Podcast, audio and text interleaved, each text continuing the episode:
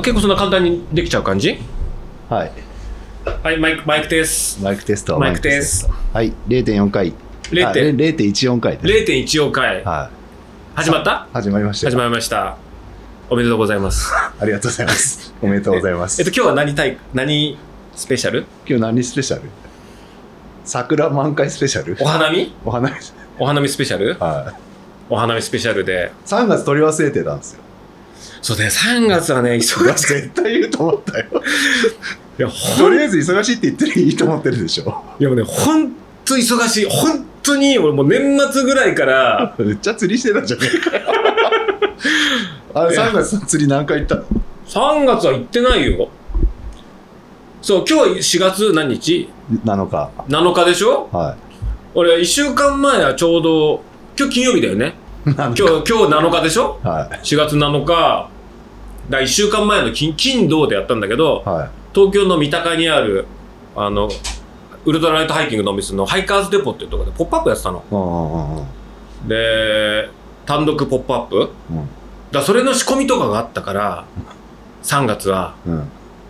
めっちゃ忙しくて本当にうんあとうちほら今初代もちょっと大きくなってきてるからうんうんうんそのスタッフの食レポできないでおなじみのあゆみちゃん。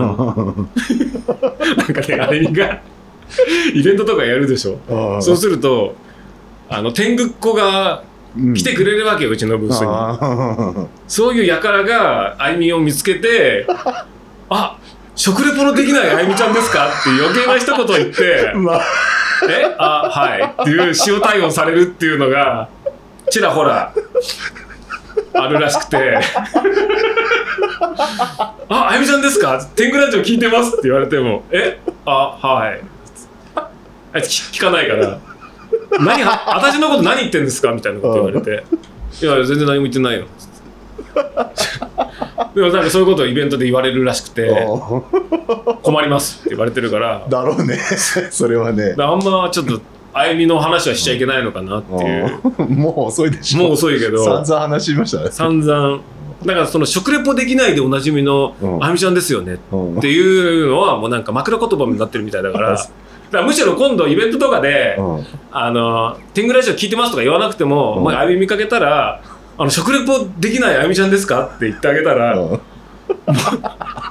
うんっせえわ」っていう多分もう。彼女意外と塩対応するできるうん。あの物おじせずお客さんにもそういう対応できるタイプの子だから。いや無理ですねみたいな。まああゆみちゃんはねもう独り立ちしてもうフル回転でんやってくれてるからいいけどあとそうバイトが2人おー。はいだからさ前株ジャッキーすごいっすね。そうなんですよ。まあ別に大っぴらにしてるわけじゃないないんだけどそう2月に法人化してね。ああ前株ジャッキー。前株ジャッキーボーイ株式会社ジャッキーボーイスリムっていうので ネットで調べてもらったら多分出てくると思うけど帝帝国帝国データバンクにデータ載るのがでデデータバンクで株式会社ジャッキーボーイスリムってやれば多分うん。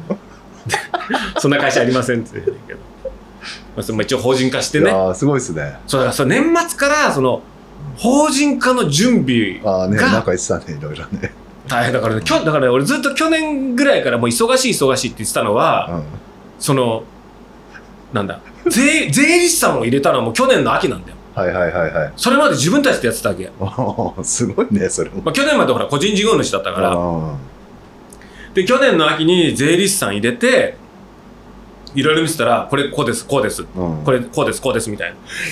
やるとさもういろんなやんなきゃとこほらやっぱそのこれはこれで落とせたのにみたいなとかさ無駄にやってることってすっごく多くて。そうだよね。そう。で前もなんか税理士さん入れる入れないってやった時に、いや税理士さんに年間いくら払ったとしてもそのその払った分、うん、節税余裕でできるから税理士さん雇った方がうん。トータルで安くなるから、うん。いいよっつって。だ仮にまあね相場うん十万って税理士さんに年間払ったとしても、それ以上節税できる多分その素人のなんて何でもその、なんていうの計上しちゃってるのを税理士さんはあこれはこういうのは全然こっちで合わせられるので免税になりますよみたいなとか知らないじゃん、全く。向こうはプロですからね。プロだから、そりゃね。そう。あ、それはそっちに合わせてくださいとかさ。今じゃあお願いしてるんだ。そう、だから今、それ去年の秋から税理士さん入れて、お願いして、やった時にいろいろ相談してたら、まあその、その頃もうあゆみちゃんもいたじゃない？うん。で、やっぱスタッフいるからさ、やっぱある程度その、なんだ、保険とかあるじゃない？うん。だそういうのもただじゃあバイトでとか、な、なんだ、業務委託で、派遣でとか言って、まあやってもよかったんだけど、まあなんだろうね。まあこういう縁もあってさ、こんなんで、まあ彼女ほら、うちよりも一回りも下で娘みたいになってんで、だからうん20代だからさ。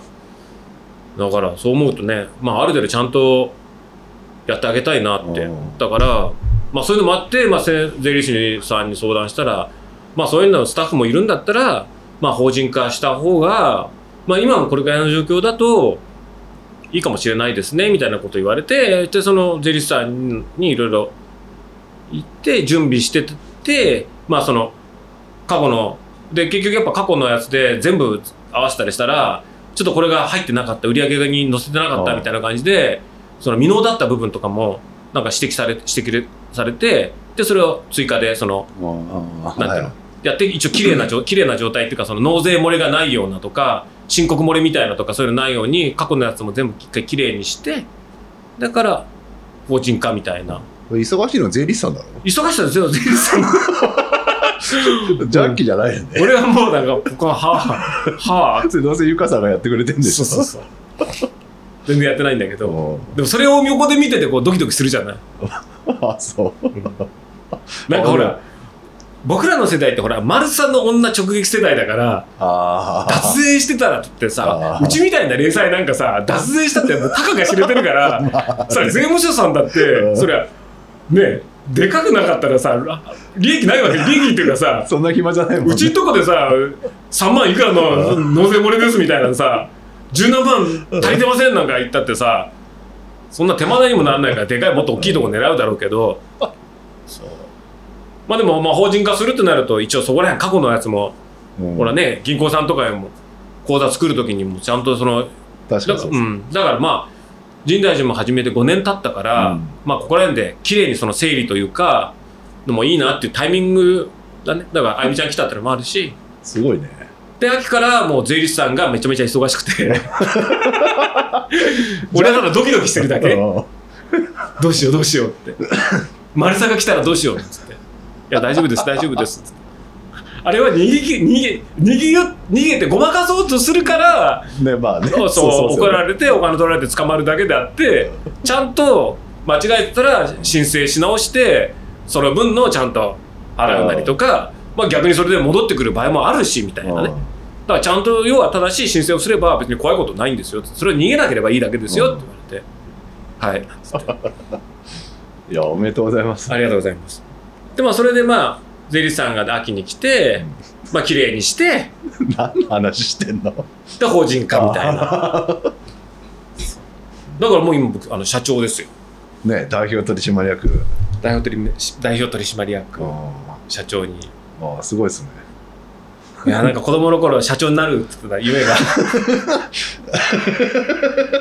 大きく大きくなったから僕は社長になるってやってたの社長にああ、でもまあ、一会社の社長ですからね。そう一応まあねうん社長になって社員募集は詳しくはメールすればいいんですか？詳しく見るじゃあみんな、天狗っ子たちも 履歴書送りつければいいのかねもうだからだから逆に今、アトリエが狭くなっちゃってな。ああ、そうでしょうね。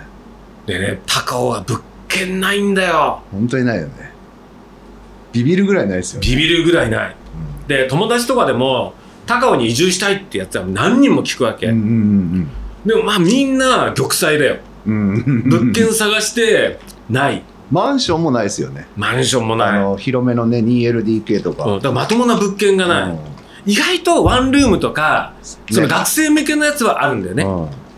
まあ、ほあの高尾はね大学が多いですからね、そうだから八王子のこっちの方の郊外っていうとねうん。みんなその学生だけど今学生も減ってるし、うん。むしろ高尾界隈のニーズってそういうニューファミリーとかさそういうニーズだから多分それのまだ転換ができてないんだよね、うん。物件も。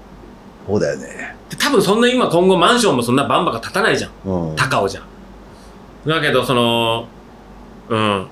まあ多分変わってくるよね。住宅とかも。まあでもマンション本当ないですよね。ないだからそういう友達とかには言ってんのはうん。ひとまず高尾周辺に引っ越してきてあはいはいはい、そこで1年ぐらいかけて物件探すってのがいいよって一発でいいとこなんか見つかんないからっていうアドバイスはしてる。西八王子とかはねいっぱいねありますからね。そうだから言ったよ全部。いやだってアンサー4の小林だってうん。ムーンライトギアの千代田だって今高尾に住んでるけどもともとは西八その高尾でじゃなくて高尾の隣駅町でうん。住んで、まあ、町のどういうところがいいところだとかあそこ住みたいとかそういうのを定めた後に家まあこっちに高尾に引っ越してきてるから、一回その、まあ、西八でも高尾でももしもまあちょっとあんまりいそんな満足できない物件だったとしても、1年間だけ限定で住むみたいな感じでやって探すのがいいんじゃないっていうのは言ってるそうだよな。だって実際あのほらベロスピカのベロちゃんはいはいはいはい。ベロちゃんも高尾に住みたいってベロちゃんはそう高尾に住みたいっつって高尾の物件を見に来てて全然物件がなくてその帰りにうちに遊びに来たりとかアトリエに顔出したりとかしてるうちにいやなんかこの西八の方もいいですねってなって今西八にうちのアトリエの裏にああ長沼。そう住んでてどう？って言ったらなんか高尾とか行きたいって言ったらいやなんかここでいい感じですねみたいな、はいはい。あ長房か。そうそう長房でうん。だって西八は住みやすいじゃんだってあれ何でもありますからね。何でも物価安いし飲食、ね飯屋あるし飲み屋あるし、まあ、何かしら吉野家まであるじゃないですか。そうだよねだってこの昔さ吉野家が食べたいってわざわざ西八まで車で行ってましたよ。車で行ってたもんねいまだにあの ココイチも車で行きます。車で行く？西八まで。だってなんかねこの間テレビかなんかで、えっと、東京都で住みやすい住みやすい街ランキング第1位西八王子って、え。嘘こけっていう。それ嘘でしょ。それは嘘こけだいやよ、ね。本当に本当。西八が第1位になっててなんでだろうみたいな。あ住民満足度第1位みたいな。ああ満足度はいいかもね。そうだから意外と満足度が高いのかもしれない。確かにね、うん。まあね車のあの交通網もねうん。圏央道と中央道があるからね、だから俺もなんか今ほら家住んでるのは高尾山の方じゃない？うんでも仕事が西八に今あるじゃない？でだとなんかあのこ西八の方がだ俺の住んでる高尾ってコンビニもないじゃない？あでも西八の方だとまずコンビニとかまずスーパーもあるし。あ いや普通あるでしょ普通まあ普通あるけど。ジャッキーのとこはなさすぎなんだよね。そうだからすごいすあここ住むんだったら全然住みやすいなうんって確かにね感じはする、うん。だから昔俺さ西八王子なんて言ってないで、うん。東高尾って家みたいな東高尾概念って掲げて 言ってたね。そう。北鎌倉みたいなのもさ鎌倉じゃねえよみたいなでも行ったらそれだけで土地の値段上がるじゃん。だから西八王子っていうより東高尾って言った方が土地の値段高くなるみたいなこと言ってローカルにコテンパンにされたんだけど。言ってたね。ふざけんなバカ野郎っつって。東高尾。八王子だバカ野郎っつって。うん。でコテンパンにされたんだけど。うん。でも今思うとまあ確かになっていう。うん。そうだね。だって八王子の人からすると高尾なんてもう田舎の田舎じゃない。ね。そう。で実際八王子とか行くともうビッグタウンじゃんあの駅前の通りとかさ。まあ確かにね。なんか3車線ぐらいあったりして。うん。電柱地下まで潜ってね。そうだよね。もう都会じゃん。うん。え？家から15分ぐらいでこんな都会に出れるんだっていうぐらいちょっとちょっどと そうそうだね。ドキドキするぐらい大都会が広がってるじゃん八王子って。大都会が。でもそうだね。ちょっと緊張する、だってゆかちゃんとかなんか、うん。私八王子怖くて運転できないっていうぐらいもう大都会なわけよ。まあ大都会だねあそこはね、ちょっと恥ずかしくなるかうん。感じで。確かにそれでたこ焼き帰ってくると割とのほほんとしてる感じですよ、俺一回なんかの用事で、うん。ミンガスを八王子の駅前を歩いたことあるのミンガス連れて、うんもうミンガスもうきょどっちゃってあの子ほら田舎の子だからあのどうなんていうの芝生とか高尾山とかさあの車通んないとこばっか散歩し散歩してるじゃない。だからああやって人がいっぱい歩いてるアスファルトの歩道とか歩き方教えてないわけ。ああ、そっか。だから歩くともう右行ったり左行ったりもう世話しないのもう田舎の子丸出して外見や こうやってビルとか見上げたりして距離がキョロキョロして向こうから人来るじゃんだから「あそれ危ない危ないミンガスこっち」っつって左左側歩かないとだって引っ張ってももう全然もう右側行ったり左行ったりもうフラフラしてて あおのぼりさんだ。おのぼりさんでその時に痛感したのがあ俺こう街の中を歩く教育ってミンガスに全くしてなかったわ。ってトレイル歩く教育はしたけどそうだよね。もうすごいんで挙取り方が。ずっと見上げてずっとフラッフラ右って向こうから人が来てんのに全然その目人の目の前で急に立ち止まって目見てたりとか「あすいません」なんつって「こっち」なんつって。あ、すごいすごいなんだ。すごい恥かかされてでそのガードレールのとこで急におしっこしたりとかしてさ人いっぱい歩いてんのに「すいません」なんて水かけてさ完全におのぼりさんだ、ね。完全にもう田舎の子もう山の子だからあの子はさああ、まあそうだよね。取れるか林道うんがあれですもんね。もう本当違和感なんて山とかでは、うんいやこいつやっぱすすげえなーなんてトレイルドッグだなーなんて思ってたけどすごい小さく見えたダメだこいつダメだなっていう。ああちっぽけなんだなって思うぐらいダメだった。でも確かに俺教えてなかったから、うんそう人混みを歩くとか。ほんと高尾山に人いないもんね。高尾さんいないから。うん。だってミンガス一番最初にうちに来て、うん。一番最初に会った動物動物がタヌキだからね。猫とかじゃないから。猫とか普通犬とかじゃうん。ん散歩中に確かにそうだ、ね。柴犬に会いましたとか、プードルに会いましたとかじゃないミンガスうんタヌキだから一番最初に遭遇したのはその次豚だ あかれか。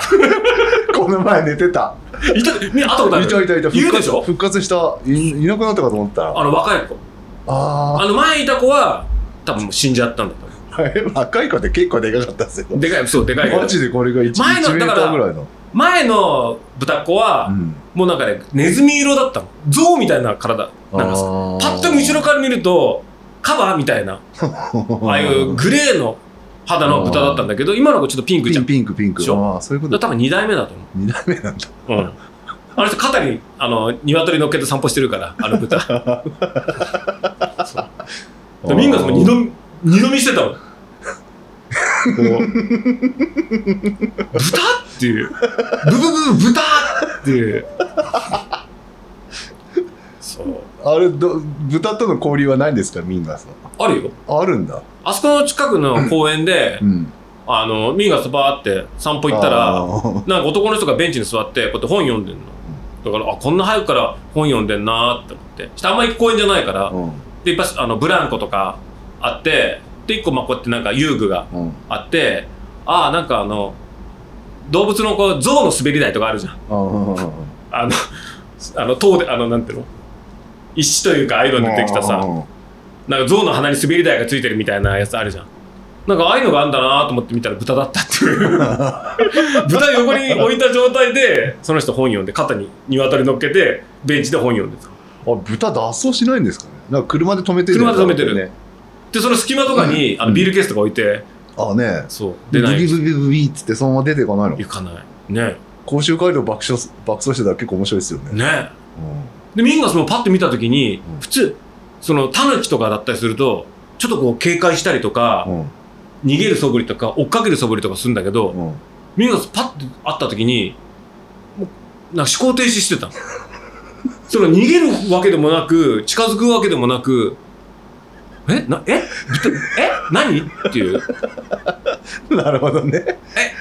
お父さんあれ何？っていう。そそりゃそうだよね。固まってた。うんして、行く行く行く行くって言って。やったらミンガスももう、なか、なんていうの？もう見ないで、なかったことにしてる感じで横通過してる。まあ、人間でもあれ焦りますもんね。焦る。う。うんん。そっか。じゃあまあ、都会に慣れさせるんですか、これから。もう無理だね。もう5歳だしさ。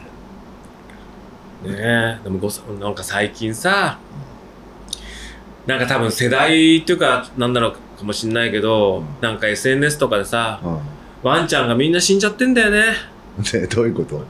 いや、なんか友達のとか、か、が飼ってる犬が死んじゃったとかい、大体犬って大体15年ぐらいで死んじゃうんだよ。だから言うと多分みんな40前後でしょ？うん。だ多分もしかしたら30前後で結婚した時に犬を家族で迎えたワンちゃんがはい。はいはいはい45とかになってちょうどみたいな感じ？でインスタでそうやってほらもう老犬のやつをさあ上げててこの間も、まあ、有名な人だとあの方々淳っていうさー。ライターさんがいるんだけどあのパークワークスのてっちゃんのお兄ちゃんね。でその方々淳がラナっていうボーダーコリーを飼ってるんだけどうんでその方々淳はそのカヌーにその犬乗っけて行ったりとか一緒になんかトレッキングしてたりとかなんか川行ったりとかさ、雪山連れてたりとかなんかそういうのとかを絵を見てて別に俺ほぼ淳さんに直接影響を受けたってわけじゃないんだけどやっぱ犬と一緒にアウトドアを楽しんでるっていうのでやっぱ少なからず影響は受けてるわけよ。ああなんかこういうところで淳さん犬と遊んでてすごいななんて思ってて、で雑誌とかにも露出があったからそのラナって犬は普通に知ってたわけあの会ったことはないけどうん。ほぼ淳さんはの犬はラナみたいな感じで、で賢いそうな子で。で、まあ、いつもそのラナが元気そうにほぼ淳の横にいてみたいなのを知ってたのがなんかそのラナちゃんがこの間死んじゃったんだよね。うん。でその老犬介護のやつをなんかほぼ淳さんがなんかツイッターとかで言ってたりとかしたんだけどもう辛くてさまあそうだよね。そりゃね。もうそれ見ちゃうともう涙もう止まんなくなっちゃって、うん。ああミンガスもあと10年で死んじゃうんだと思うとなんかいろいろなんかね。その時もうジャッキー60ですよね。だよね。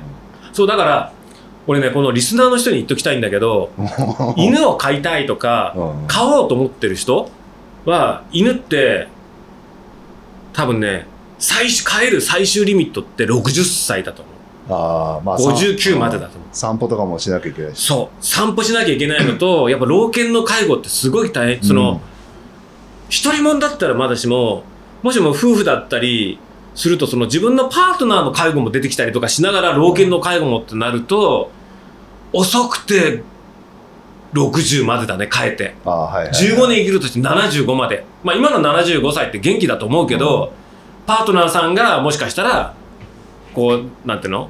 病気になっちゃう場合だってあるし、まあ、自分が生きれるかどうかだって分かんない。坂本龍一さんだって亡くなっちゃったじゃない。そうだね。71歳じゃん。あ今の71って現役だよ。あうん。確かにね。71だよ。考えたら確かに60ぐらいか。そうだからそう考えると60でもギリ遅いと。うん。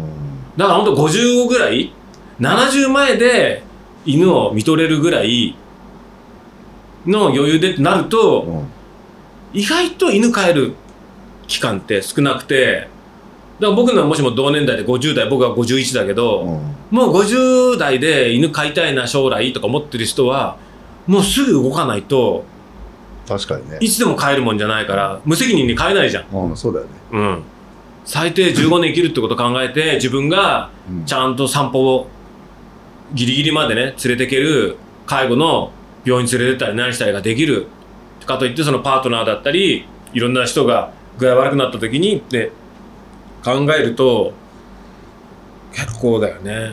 珍しくまともな意見をそうなだから本当ねだからな今の70若いじゃん。あそれはほらねバイアグラ飲めば全然ガンガンできるじゃない。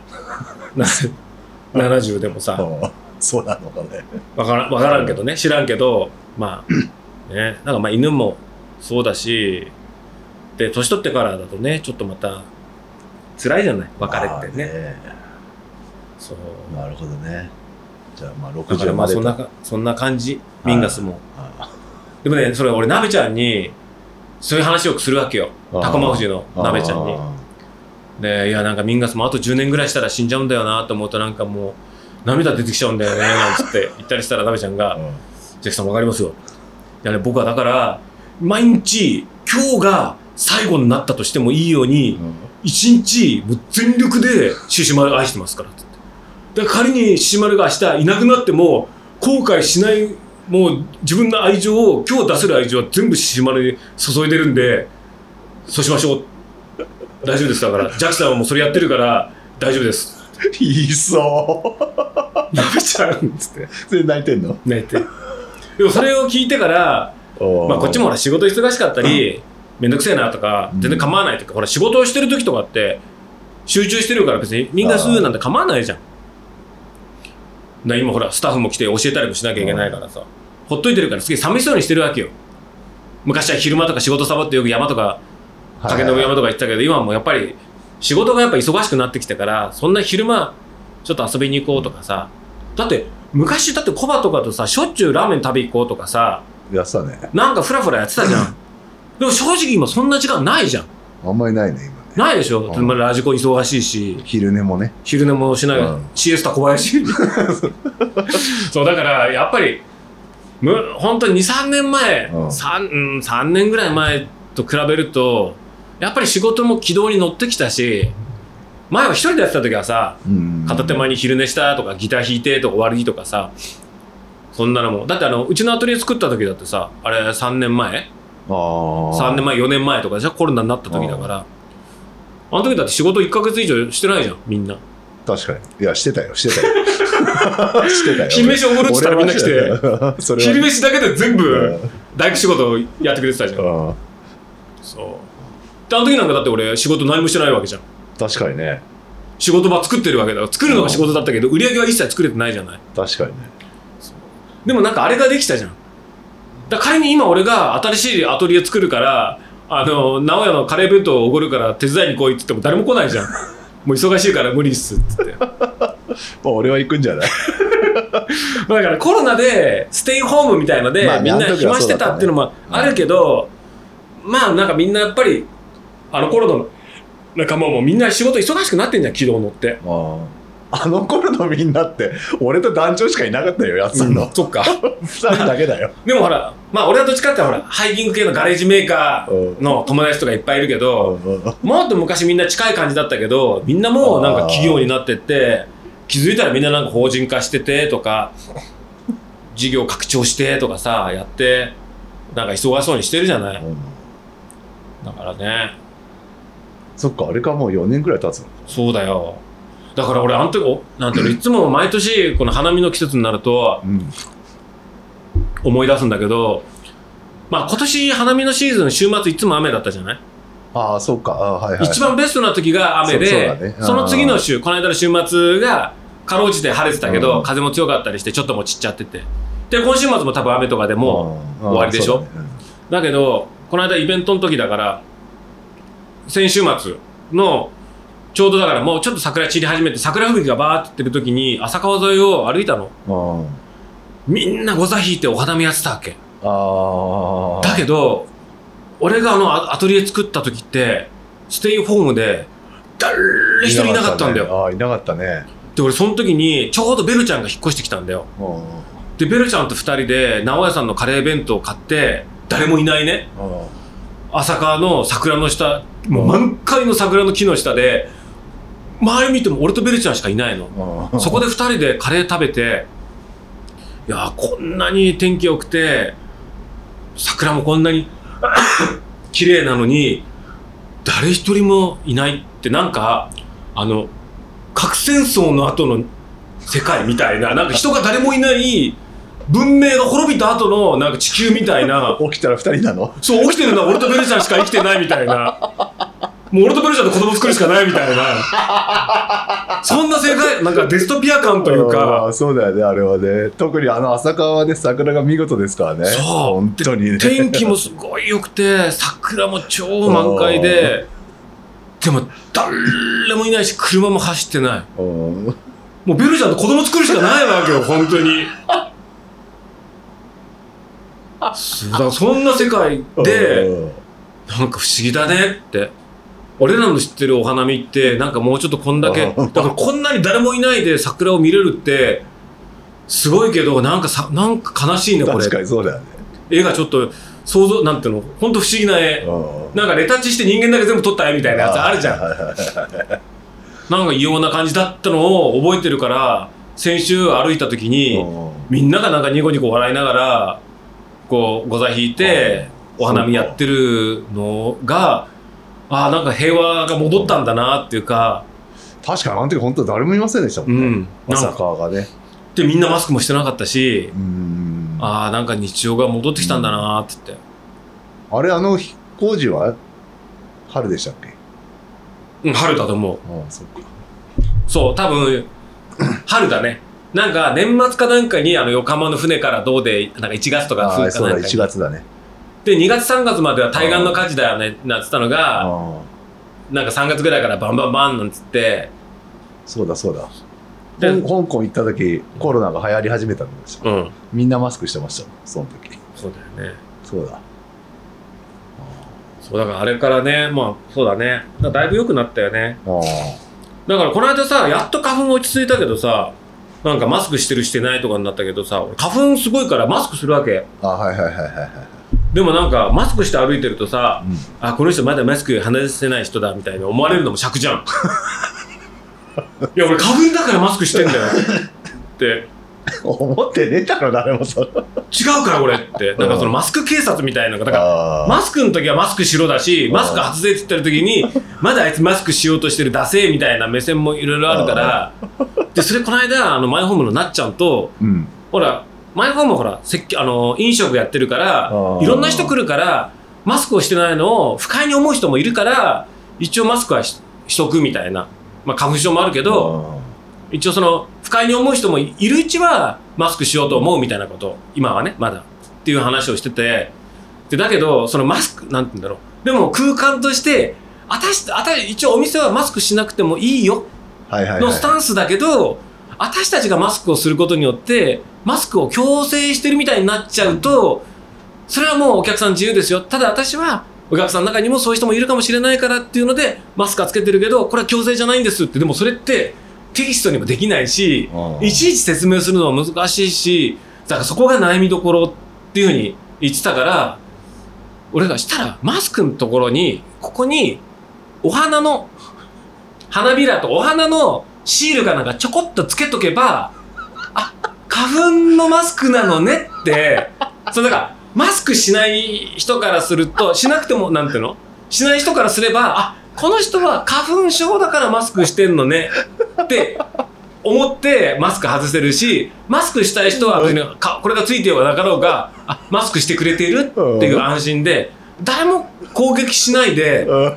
その、花粉でマスクしてるんですよって言葉にしないで柔らかに伝えられるから、うんお花のステッカーを貼ればいいんだよって、これすごいビジネスチャンスだと思って。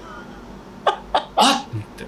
あマスクにお花の貼りましょうって言ったら、花粉症でつけてますよみたいな。と思ったんだけど、うんもう今はもうそんなのもないぐらいの、あっという間にみんなマスク外しちゃったじゃない。なるほどね。ちょっとビジネスチャンス逃しちゃったけど。でもそれよくない？採用されたの？ああ、それもいいですねって言われたけど、最近前も見てないから、もうもしかして今マスクしてないかもしれないし。してないんじゃなかったかあしてなかった、な。うんそう、難しいんだよね、マスクってね。確かにね。その、なんだろう。まあいろんなお店さんの考え方もあるけど、そのマスクはしないでほしい、しなくてもいいよっていうアピールもしたいけれども、やっぱその公のパブリックな場として、そね。その、ね、いろんな人の意見をってなると、みたいなの、その、立ち位置がね。確かにな。まあでもそういうのも急速に過去になってくんだろうね。もうちょっと暑いからね、マスクしてる場合じゃなくなっちゃいますもんね。そうだよね。でも俺もね、ちょうどね、1週間ぐらい前から花粉が、スギ花粉が終わったから、ああああ今、ヒノキ花粉とか花粉症じゃないの？俺は平気っちゃう。うんあそうなんだ。車がすさ、邪気の子すごくない？花粉、車に。車に？うんいやもう白い粉ついてるよ。き黄色っぽくない？黄色、黄色っぽい粉ついてうんるよ。やっぱそうだ。うん。あうちでもなっちゃう。もうほんと、俺な、あのね、俺ね、4 40超えてからなんだよ。花粉歴ってまだ10年ないんだよ。あまだ新参者だ。新参者。だからずっと花粉は甘えと思ってたの。ね、気合足んねえよ、つって。あ うん。わけわかんねえし、みたいな。あいいよね、花粉、花粉症っていいや、なんか眠そうな顔してたっていいんだもんね、みたいなぐらい思ってたの。あいや、薬がつ、あのーなんで眠くてパフォーマンスがとか、ああ、いいね、そういう言い訳できて俺もそういう言い訳したいな、なんつって。思ってたんだけど、あいやね、めっちゃきついんだよ、花粉って。特にね、年と、言われるのは、年取ってからなる花粉症ってのはきつい。へえ。え、何？ある、ある年突然なったの？なった。前兆はなかったの？その前の年にちょっとなんか。なかった。へえ。俺ね、はっきり覚えてるのは、うん。えっとね、高尾にまだ来る前に、うん。山系って本あるじゃん。ああれの高尾さん特集の時に。俺結構しその高尾山の特集でいろんなコース案内したりとかその撮影も行ったしコラムとか原稿も書いたりとかってやってたんだけどその時の撮影で影信山に行ったの。うん高尾山の一花粉の一番ピークの時に。うん。でそれで花粉がすごいねなんつってで編集さんとかカメラマンさんとかもマスクすごくてうわもうなんか向こう次からなんか黄色い粉が風で出てるみたいな風ちょっと強い日で。うん。あ大変ですねなんつって。僕大丈夫なんですよなんつって。一日うん。取材やっていろんなそのこのルートがいいとかトレイルヘッドの写真撮ったりとかやって。それ終わって帰ってきたら夜なんか喉がガラガラに痛くなって 熱が出たの。だ俺風邪ひいたかもしんないって思ったら鼻も詰まってもうその晩もう眠れなかったわけ。呼吸ができなくて。で鼻がびったり詰まるとこの唾も飲み込めないわけ。うん。うん空気抜きがない状態で鼓膜がブンと押されて。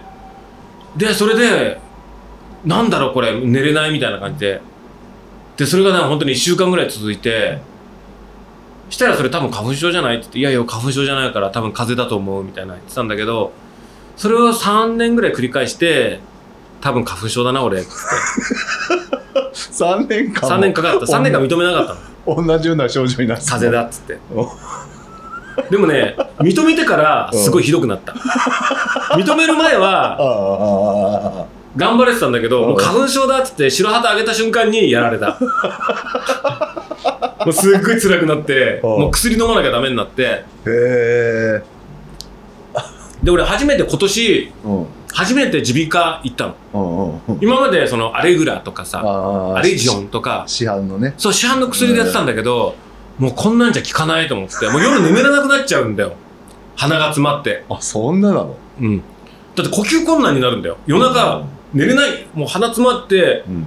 唾液も飲み込めなくなって、で、悶絶するんだで急いでなお茶みたいなの飲んでなんかうん。みたいなことやっててだこれもやばいからっつって病院行ってそしたら耳鼻科行ったらいろんな書くじゃん。してまあ問診受けるじゃない。どういった症状ですか？っつって。いやちょっと鼻が詰まって夜寝れなくて目がもう痒くてで多分花粉だと思いますけどまあそうですね。って、うん。はいじゃあお薬じゃあどういうの？もしも運転とかないんだったらじゃあそれだったらそんなひどいんだったら強いの出す？みたいな言われて。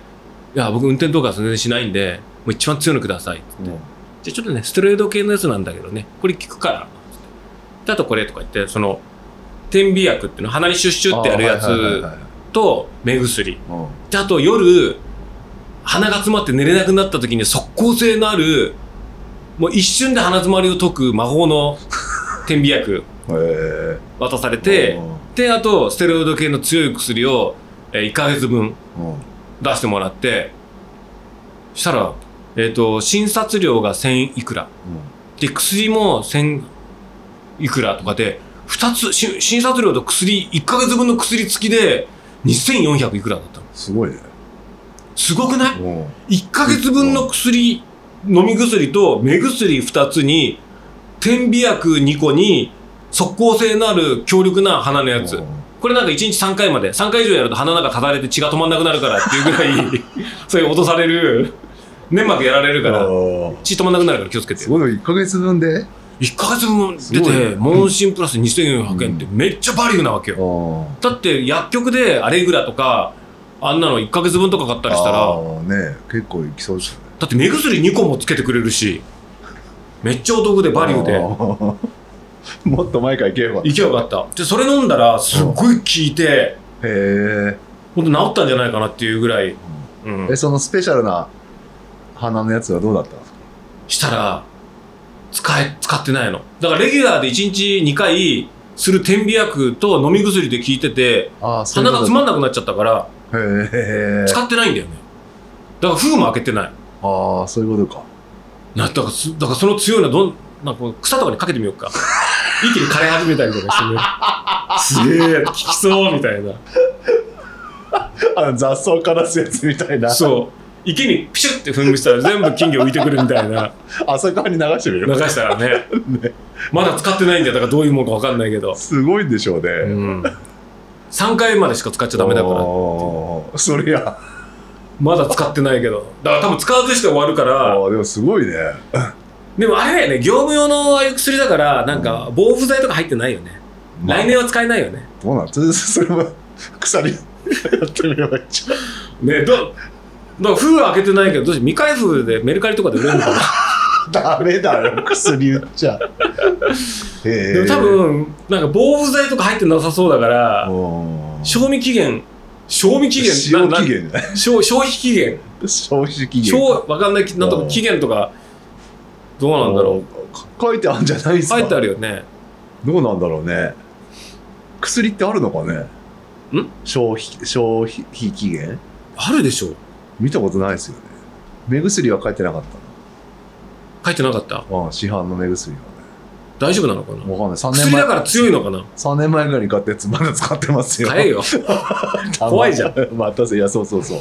怖いなと思って店は書いてないなもうほらあとにかく、うん。もう今更情報なのもう花粉が終わってね。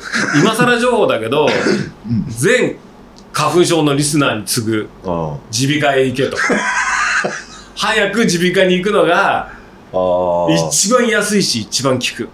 みんなでも言ってないんですかね？どう？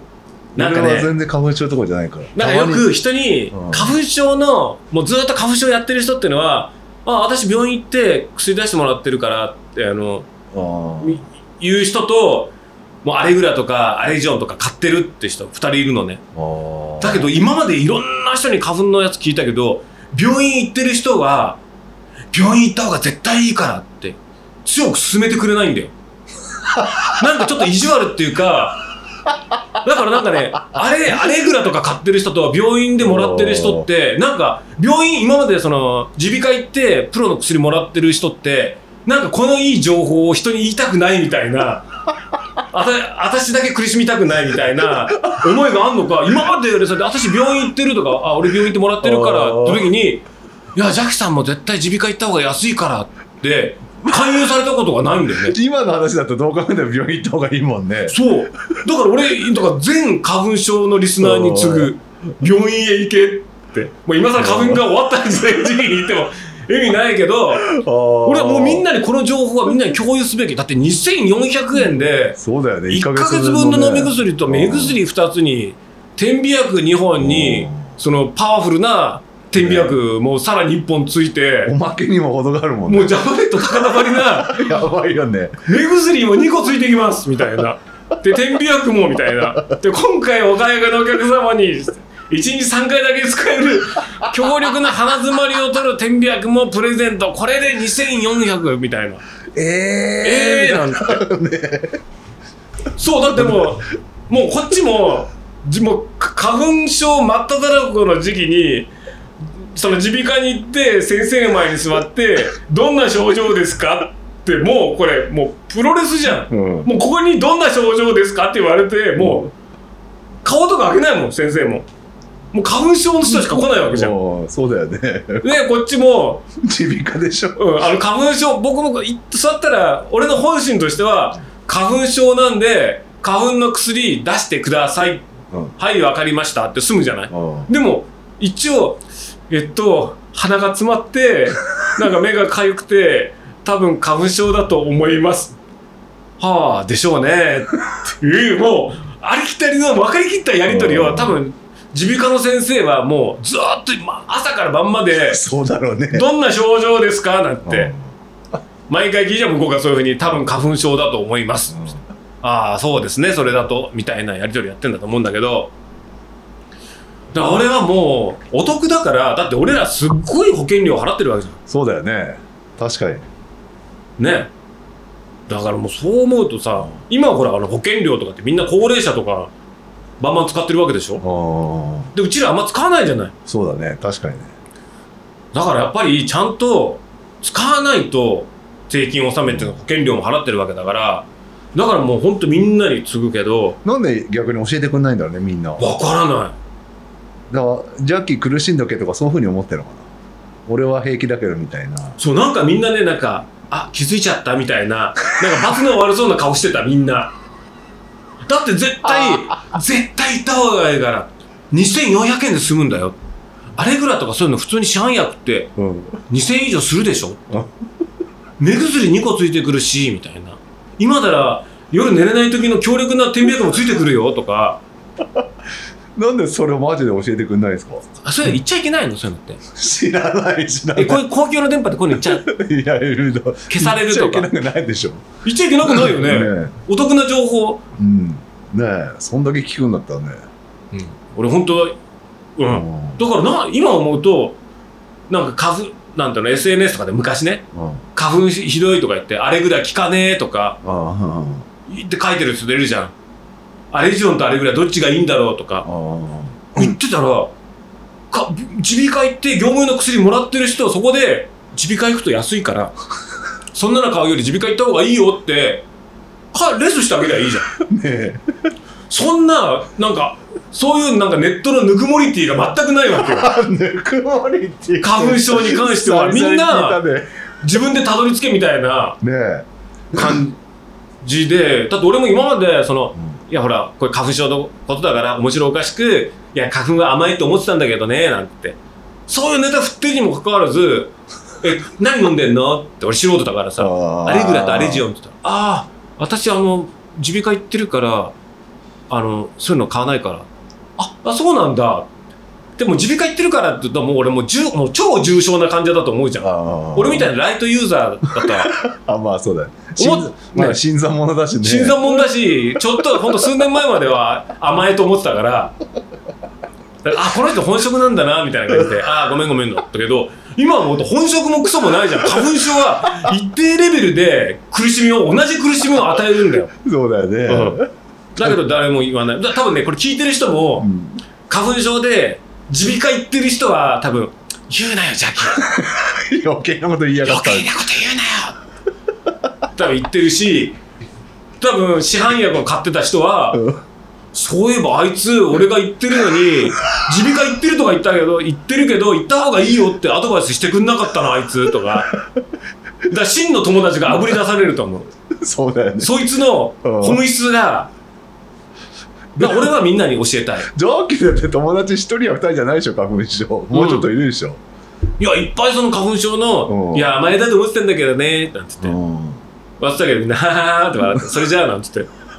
すごいね。すごい。へえで今うん。それ分かったのが今俺が耳鼻科行ってプロ仕様の薬をもらってるじゃない。っうんていう話をパッとするじゃない。そうするとあ私もストレート系のやつ飲んでるからとか。うん。効くよねって。安いし。うん。いいよ。いいよ。俺何？俺がすいやあのよくここまでたどり着いたみたいな。ああなるたほど、ね、どり着いた仲間だから話すけどみたいな。うん。同志だから。みっていうか聞くよねって言うんだったらもっと早い段階でねジャッキー花粉症だったら耳鼻科行った方がいいから安いからトータルで安いから行った方がいいよってうん何今俺が今自腹で自分でじょやっぱ行かなきゃいけないって耳鼻科行って楽だったって言ったらあよくぞここまでたどり着いたね登ってきたね 本当そうだよねって言いえよなんでえなもっと強制しろよ友達なら。ひどいね。ひどい。う。んなんかね花粉症のねその耳鼻科行ってるやつってなんか隠そうとするんだよね。何なんだろう。治っちゃうのが嫌なんじゃない？苦しんでるのみたい苦じゃん。しんでほしいのかな、まだジャッキー薬市販の薬飲んでるよみたいな。ね。なんかやっぱ日本おかしくなってるね少しずつね。やっぱり。そうだね。ぬくもりってがないね。ぬくもりティがない。うん。俺はだからもう天狗ラジオはポッドキャストのぬくもりティと。一つとして有益な情報をおとお得な情報をお届け。ミンミンに行った人結構聞いたぜ。聞いてもうそう。あれうんあのとからいやおかげさまで天狗ラジオって何の告知もしないじゃない。うん。なんか SNS で天狗ラジオ。うん。いやほらポッドキャストだとさ、うん。ネタのなんかああ書くね。書くじゃない。ねね。なんかミンミンの謎とか、うん。なんとかとか、お楽しみにみたいな花粉。症とかねそう、花粉症とか。たぬき豚とかそうそうそう。そういうのあるけど、うちらそういうの一切何話してるかも分かんないじゃない。わかんないねで、その、第何回っていうのもさ、何々特集とかも書いてないで、0. 点何回とかよく分かんない。そうだね0.11回何これみたいな。そんな、なんか、なんて言うんだろう。結構あんまり冷たい、なんていうんだ、突き放した感じのポッドキャストやっても、まあおかげさまでね、聞いてくれるリスナーさんも増えてきたのか、そう、あの、ミンミンのやつはうん。言われた。ね。えあれ聞いてからミンミン、この間行ったんだけど、帰ってきてから聞いて、みたいな。ああなるほどね。行けばよかった。聞いてから、今度行きます、みたいなとか。まあ、ミンミンは好評。ね。えミンミンの謎。うん。耳の謎はねうん。あれ役に立ったね。このだついこの間、ジュンオソンから、うん。ジュンオソンと、この間ミンミン行く、行ったの、一回。で、この間、なんかさりげなく、いや、この間天狗で話したから聞いてよっていうのって恥ずかしいじゃん。ああ確かにね照れくさいじゃん。うんなんかあんまり、こう友達には知られたくないじゃん。これやってることって。あんまり知らバレたく、知られたく、こっそりやりたいじゃん。だからあんまりこの、新しいの上がったからとか。こっ、そりランキング上結構上にいるぜ。でもなんか、バレないようにやりたいわけよ。よなんか今度新しいのアップしたから聞いてよとああか、まあねそれは嫌だね。何々、お今度のやつはこれですとか言ってる、なんか恥ずかしいから、こっそりやりたいから、その友達とかにも言いたくなかったんだけど、その前回のミンミンの話をした後に、ジュンオソンとうん。八王子のミンミンに食べ行く機会があったから、さりげなく、あ、あの、この間の天狗ラジオの一番新しいやつでミンミンのこと話したから、あれ多分聞くと結構ミンミンのなんか面白いあの話したから聞いてみるといいいいうんいいかもしれんどうだろううーんみたいな。でちょっと軽く振ったら前振りしたの。うんあそうなんですかじゃあ聞かなきゃですねなんつって。で来たら聞いなんかあれ天狗きん？って言ったらああまだ聞いてないんですよ。今日帰り聞こうと思って。いや、一気に聞かなきゃダメじゃんと思ったけど、ああ、ふんふんふん、なって。で、食べて、で、ここでぶ豚がっつっても、いやー、やっぱりミンミンだから肉食べ、牛食べましょうよ、なんつって、あ牛肉食べて、まあ美味しいからいいんだけあど、そしたらこの間、ついこの間、うんいや、あの、天狗ラジオ聞きました、つって。いやー、この間食べる前に聞きゃよかった。だから言ったじゃん。ねえ聞いてって。聞いてなかったんだ。聞いてなかった。でも今聞いたから、今度ミンミンいたら、豚縛りで行きたいです、みたいな。であれ結構ね そうだからなんかねこの間イベントやった時も、うん。天狗っ子が来てくれるんだよ。あしてなんそのなんだチャット GPT やってくださいよ。とかそうだよ。言われたりするんだ調べちゃって俺も言われるけど。なんかもうさチャット GPT とか言ってちょっともう古くなっちゃったじゃない。そうなの？ネタ的に。あそう。全然分かってないいわかんない。えでもなんかコバさんとチャット GPT について話してほしいとか言って言言われたけどちょっともうネタ的になんか古いしなんかタイムリーじゃないしななんて感じで。今めっちゃタイムリーじゃないの？えもうちょっと落ち着いたんじゃないの？あわかんないけど。でもまあ大したことないよ。だってあいつ嘘ばっかつくんだもん 誰が？チャット GPT ああそういうこと。うん。嘘つくんだ。嘘つく。へえだってこの間もなんだ？なんだ？試しにさうん。その友達のブランドとかさあのクロちゃんリッチマウンテンギアってどういうブブランドなの？ってやったりしたらタカタカリッチマウンテンギアはタカタカタカタカタカタカとか出てきてもちょっと考えたら出てきてリッチマウンテンギアは日本のアウトドアハイキングギアを作るメーカーでっつってうもそしてうんそうそう合ってる合ってるって。軽量な道具を製作しています。うも環環境にも入るしあそうなんだ。あの地元のなんとかか清掃活動やリサイクルなどにも積極的に取り組みえそうなの？あれそんなことクロちゃんやってるって言ってなかったけどな？つって。でなんだろう。シアトルにあるみたいな、どこどこのところでもみたいな。ううんなんか全然違うなんかいやで じゃあ日本のブランドなんだけどなんだけどうんなんか、アメリカのなんとかです、みたいな。アメリカのなんか、その、軽量で、みたいな。いやいや、ちょっとほら、返して、いやいやいや、つって。リッチマウンテンギアは、日本のメーカーだよって言ったりしたら、申し訳ございません、つって。へえだってぐーっと回ってる。リッチマウンテンギアは、逗子にある、みたいな。あ直してきて。なんか結構いい加減だなと思って。で、で他にもじゃあちょっと難しいことやろうと思って。で Hiker's Depot。あで、 Hiker's Depot の、あの、経営は、の会社は、あれ、お店は Hiker's Depot って屋号だけあど、会社の名前は Highland Designs っていうあそうなんだ会社なの。だから、 Hiker's Depot と Highland Designs の関係はまあ知らない人は知らないじゃない。初めて聞いた。だからその引っ掛けをパンってやったのあしたら Hiker's Depot と Highland Designs は全く関係のないあの会社になりますって。ハイランドデザインズはサンフランシスコにあるって言って もうどうしてももう止めて日本の2つとも日本の会社だよって言った。申し訳ございませんえー。ハイカーズデポは三鷹にあるこう軽量ななんとかのやりで。してハイランドデザインはサンフランシスコのまた止めてハイランドデザインも日本の会社だよ。申し訳ございません。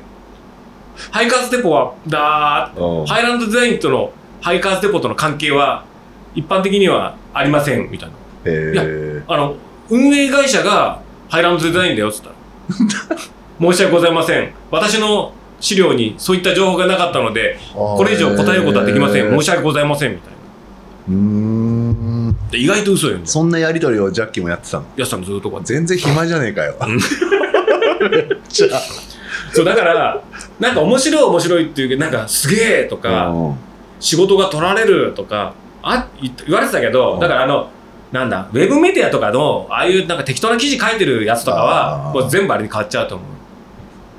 なんかどうでもいい。あと誰々を調べてみましたとかやつ？そう、あとメーカーの商品解説ページとか、はいはい。そんなの多分担当の担当さんなんかもうチャット GPT で書くとかなるともうそういうの広報とかの文章とかそういうの書くのはもうこいつでいいやとはいかはいはいはい。初期的なこととかもいらなくなっちゃうあからそういう人たちは仕事はなくなるだろうけどでも俺もほらコラムとか書いてるじゃない？でもうちらが取られるか取られないかってだから要は自分経験自分の経験を切り売りあの切り取ってそれを文字にしてたりとかお金にしてる仕事やってる人は全く問題ないよね。ーまあそうだろうね。要はだからコッペばっかやってた人みんなウィキで拾ってきた知識とかをまとめてうん。知ったがしあのやってたやつはウキに取られちゃうからまあそうだろうね。そう適当にねだから要はさチャット GPT だってネタはさうあのなんか1年 ,1 年前から2年前やって止まななかなんかのウェブ上の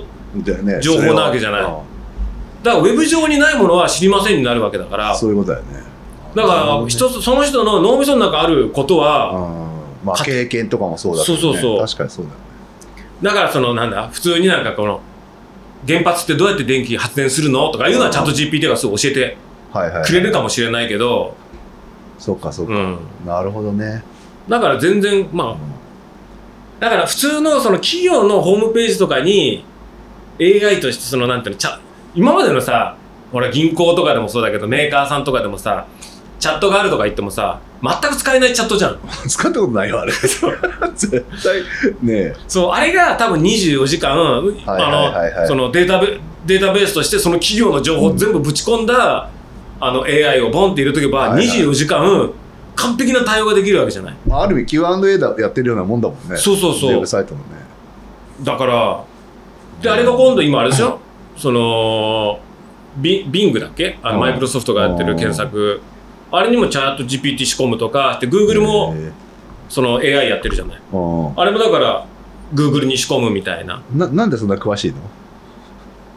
いやなんかそれでコラムとか書いて楽できたらいいなと思って。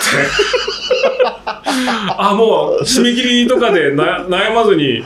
マイホーム行かなくて済むもんね。もういかなくていい「Hey Siri コラムの原稿書いて」みたいな感じで「分かりました」みたいな。なんでそんな詳しいの本当？いやもうだからプアボーイズタイムズ全部もう AI に書いてもらおうかなと思ったんだけど。そういうこと？あいつら嘘ばっかだから、じゃあダメだね。うん、だからただその、自分の知らないその日本語化されてないうん。文献？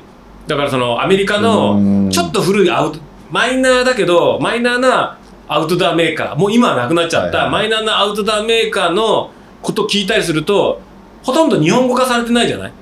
でマイナーでアメリカの英語でしかないってなると古いブログとかの記事とかってうちら漁れないじゃん Google とかって。もう古すぎるともう上がってこないから。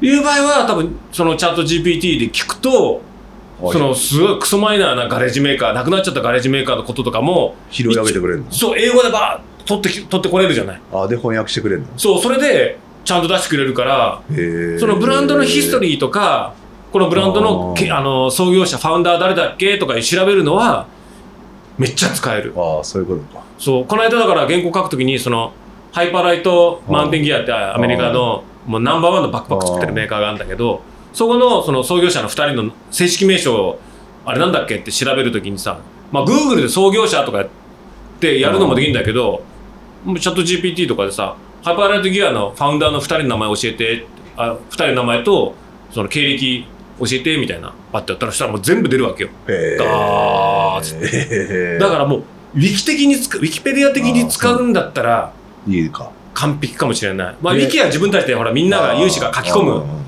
データだけどでもチャット GPT 多分ウィキの情報とかも拾ってるじゃん、そうだよね。でまあ一応最後に答え合わせすればいいのか。そうそう。の情報が正しいかどうか。正しいかどうかっていうのをウィキなり自分で検証すればいいから。だからその一般レベルで使うんだったらうん。いろいろその使いやすいかもしれない。ウィキなんかよりかは全然はいはいはいはいはいはいただ信頼度は低いかもしれない。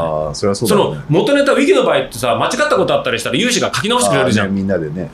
でもチャット GPT がデータベースな何をから引っ張ってきてるのかってないからいちいちこっちかんないんだ。そう。どどっからの情報かってね分かんない拾ってくるわけじゃない。だからこっちがいやそれ嘘だからっていうまあ今の時点でね。だからフリーの無料のサービスだかあらなのかもしれないけど今のその無料無料のチャット GPT だったらこっちがいやそれ違うよって指摘できるんだったら十分使えると思う。あはいはいはい。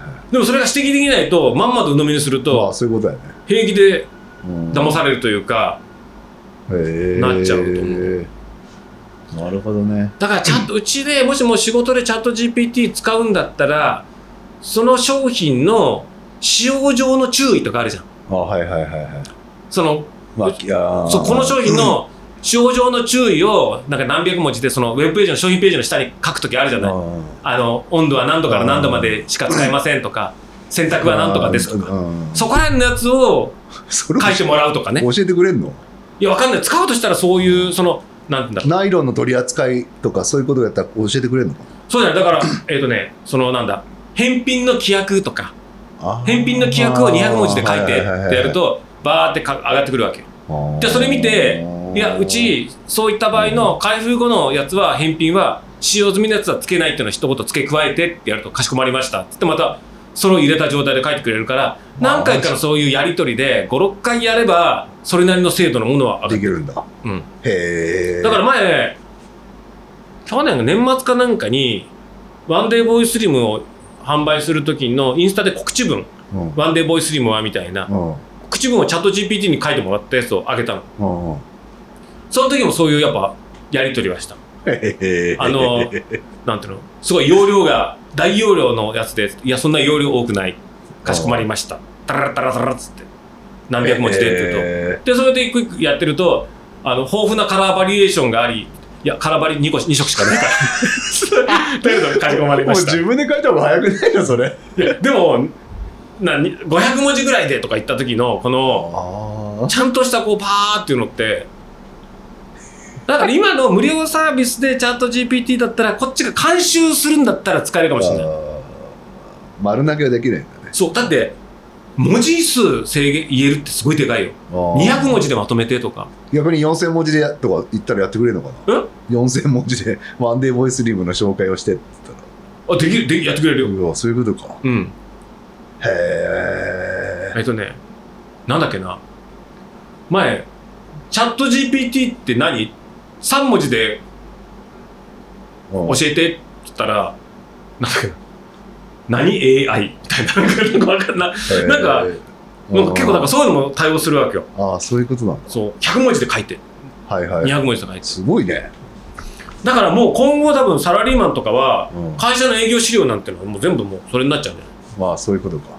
で今そのほらマイクロソフトがお金すごい出してるでしょ？あそうなの？そのあのなんオープン AI ってあの会社に。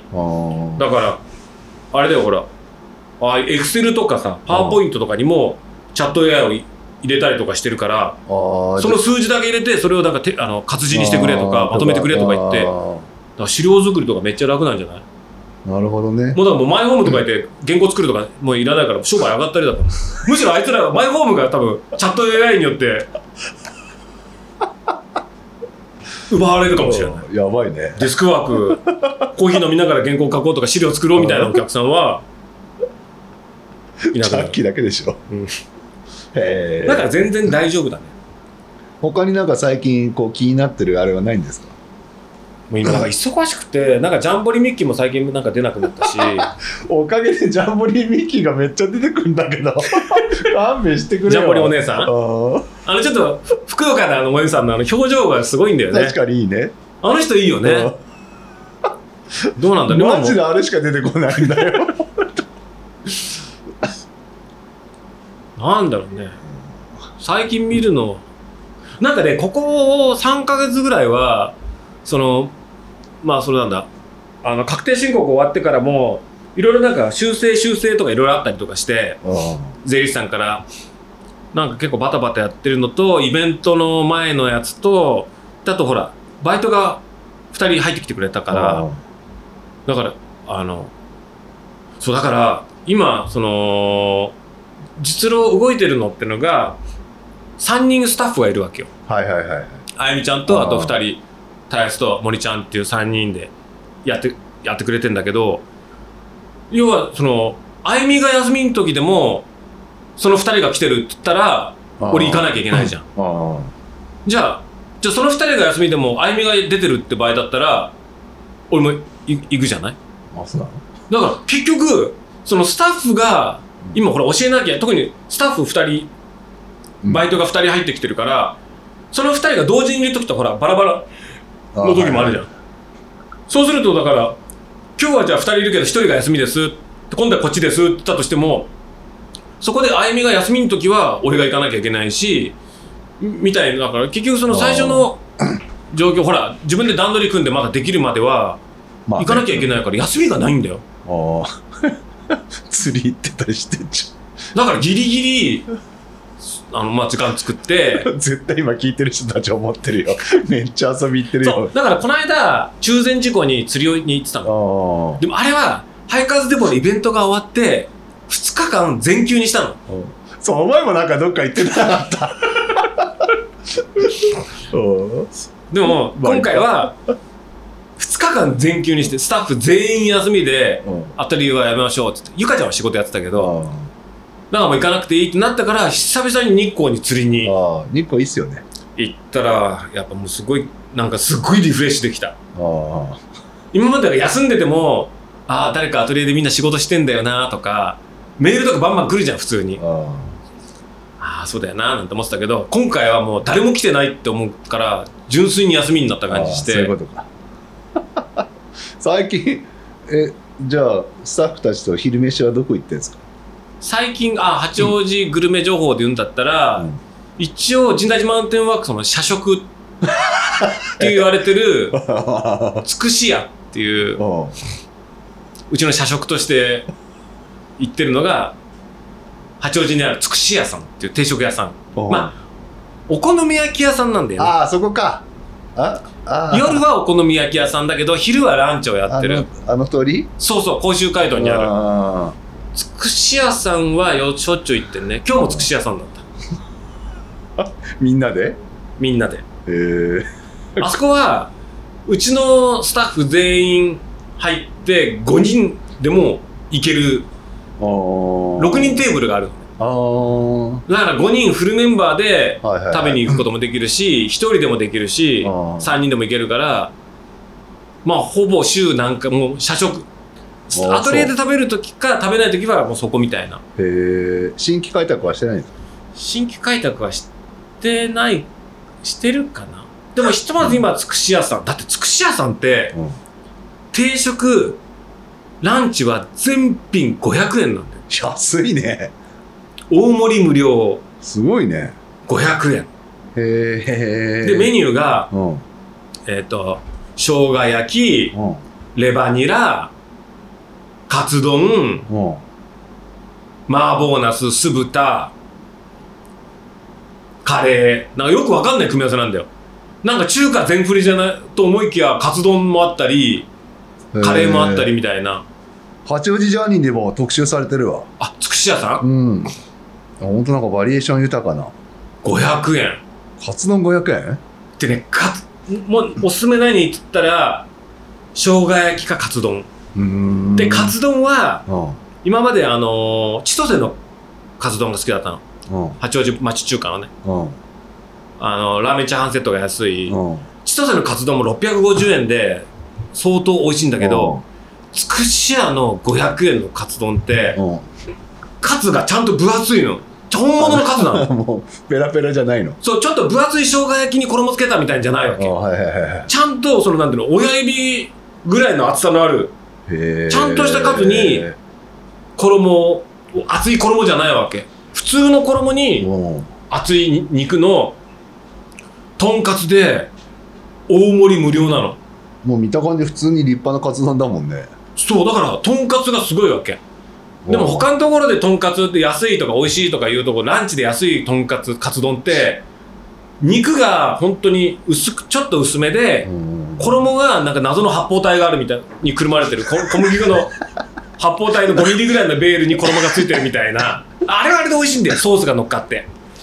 あれは好きなんだけどつくし屋のカツ丼は本当にとんかつうんあいやそうだね。が出てる。で大盛り無料。へでカレーライスもあるんだよ。でもカレーライスだと思ったから別に500円。って他のメニュー生姜焼きとかもてんこ盛りで500円なのあでご飯もデフォルトで大盛りなわけよ。もうそれ食べるともう午後仕事にならないぐらいーインスリンショックで眠くなっちゃってさ。ぐらいなのにあのカレーで500円でちょっと割高かなって全然割高じゃないんだよ。うん今500円でカレーライスって言ったらま安いよね。あ安いじゃん。うん安くたって650円とかだけど500円でカレーでも他のメニューが充実してるからそう。そういうことか。いい感じだからカレーはなーなんて思ってたの。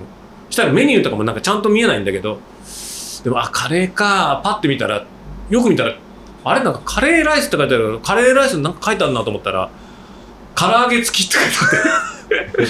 え。唐揚げ付きカレーライス500円だった。ー、安すぎでしょ。したらちょうど隣のお父さんがうん。カレーライス頼んでてパッて見たらカレーライスの上に唐揚げが乗っかってる。へえ。これで500円か。ってしかも大盛り無料かみたいなだからうちのタイスがさめうん。めっちゃ食うんだよ。ああ若いから。若いから。大盛り食べるからまあああいうとこ連れ大盛り無料のとことか連れていけばそうだね。満足するじゃん。うん。25歳だからもう。あそりゃ食うわね。すごい食うんだよ。まあ昨日もさデポの打ち上げでミンミン言ってたの。ああしたらさ「もう大さん、まあ、ここ飯すごいから大盛りにしな」っつって。したらこれてんこ盛りのこういうドカベンが食べてるみたいなこんなの来るじゃないうわーなんつってうん。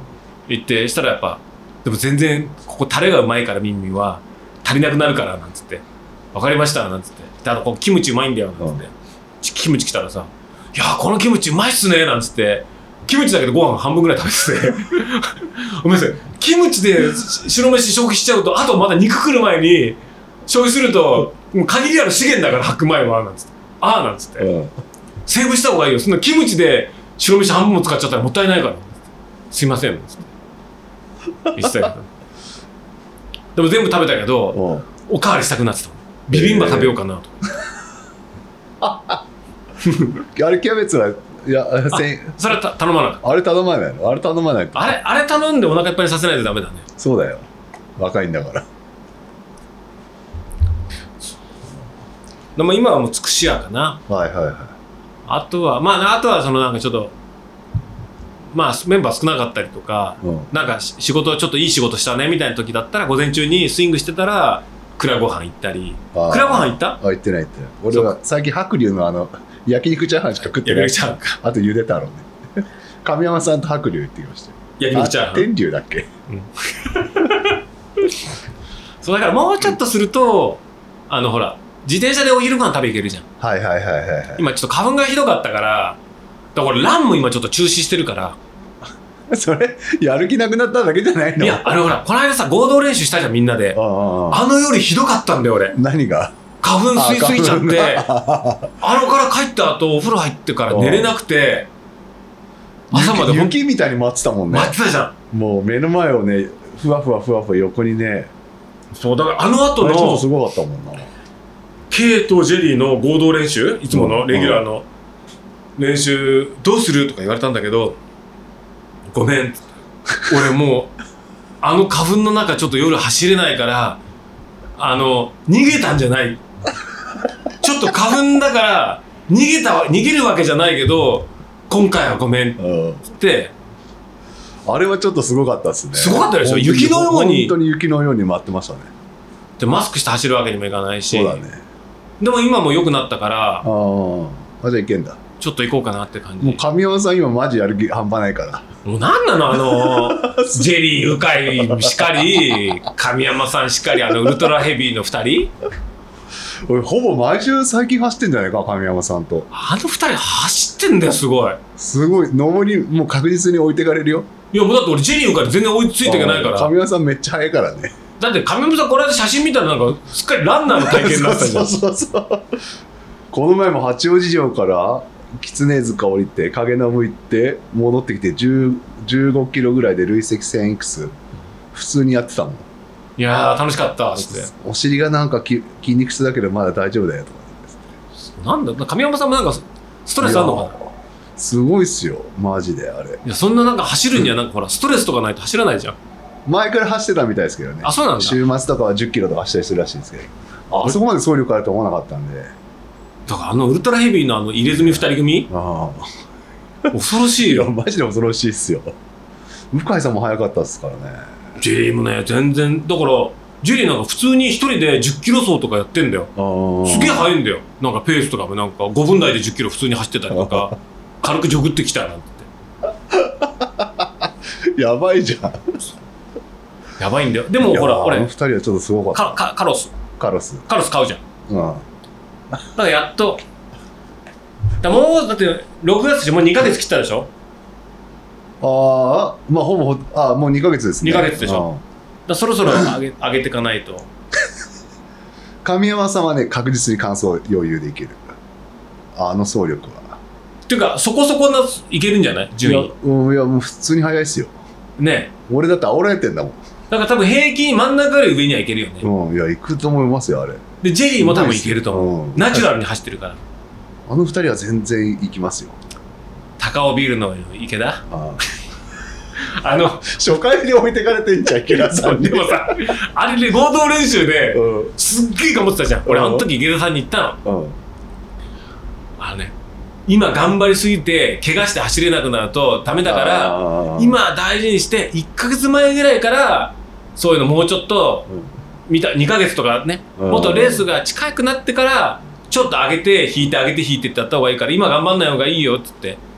してやったら全然俺の前走ってたじゃうん。んでもあなたから膝かなんかに食べて 全然走れなくなっちゃったんだよね。歩くのもやっとみたいなこと言ってたじゃんでやって今歩けるようになってちに行ったって言った？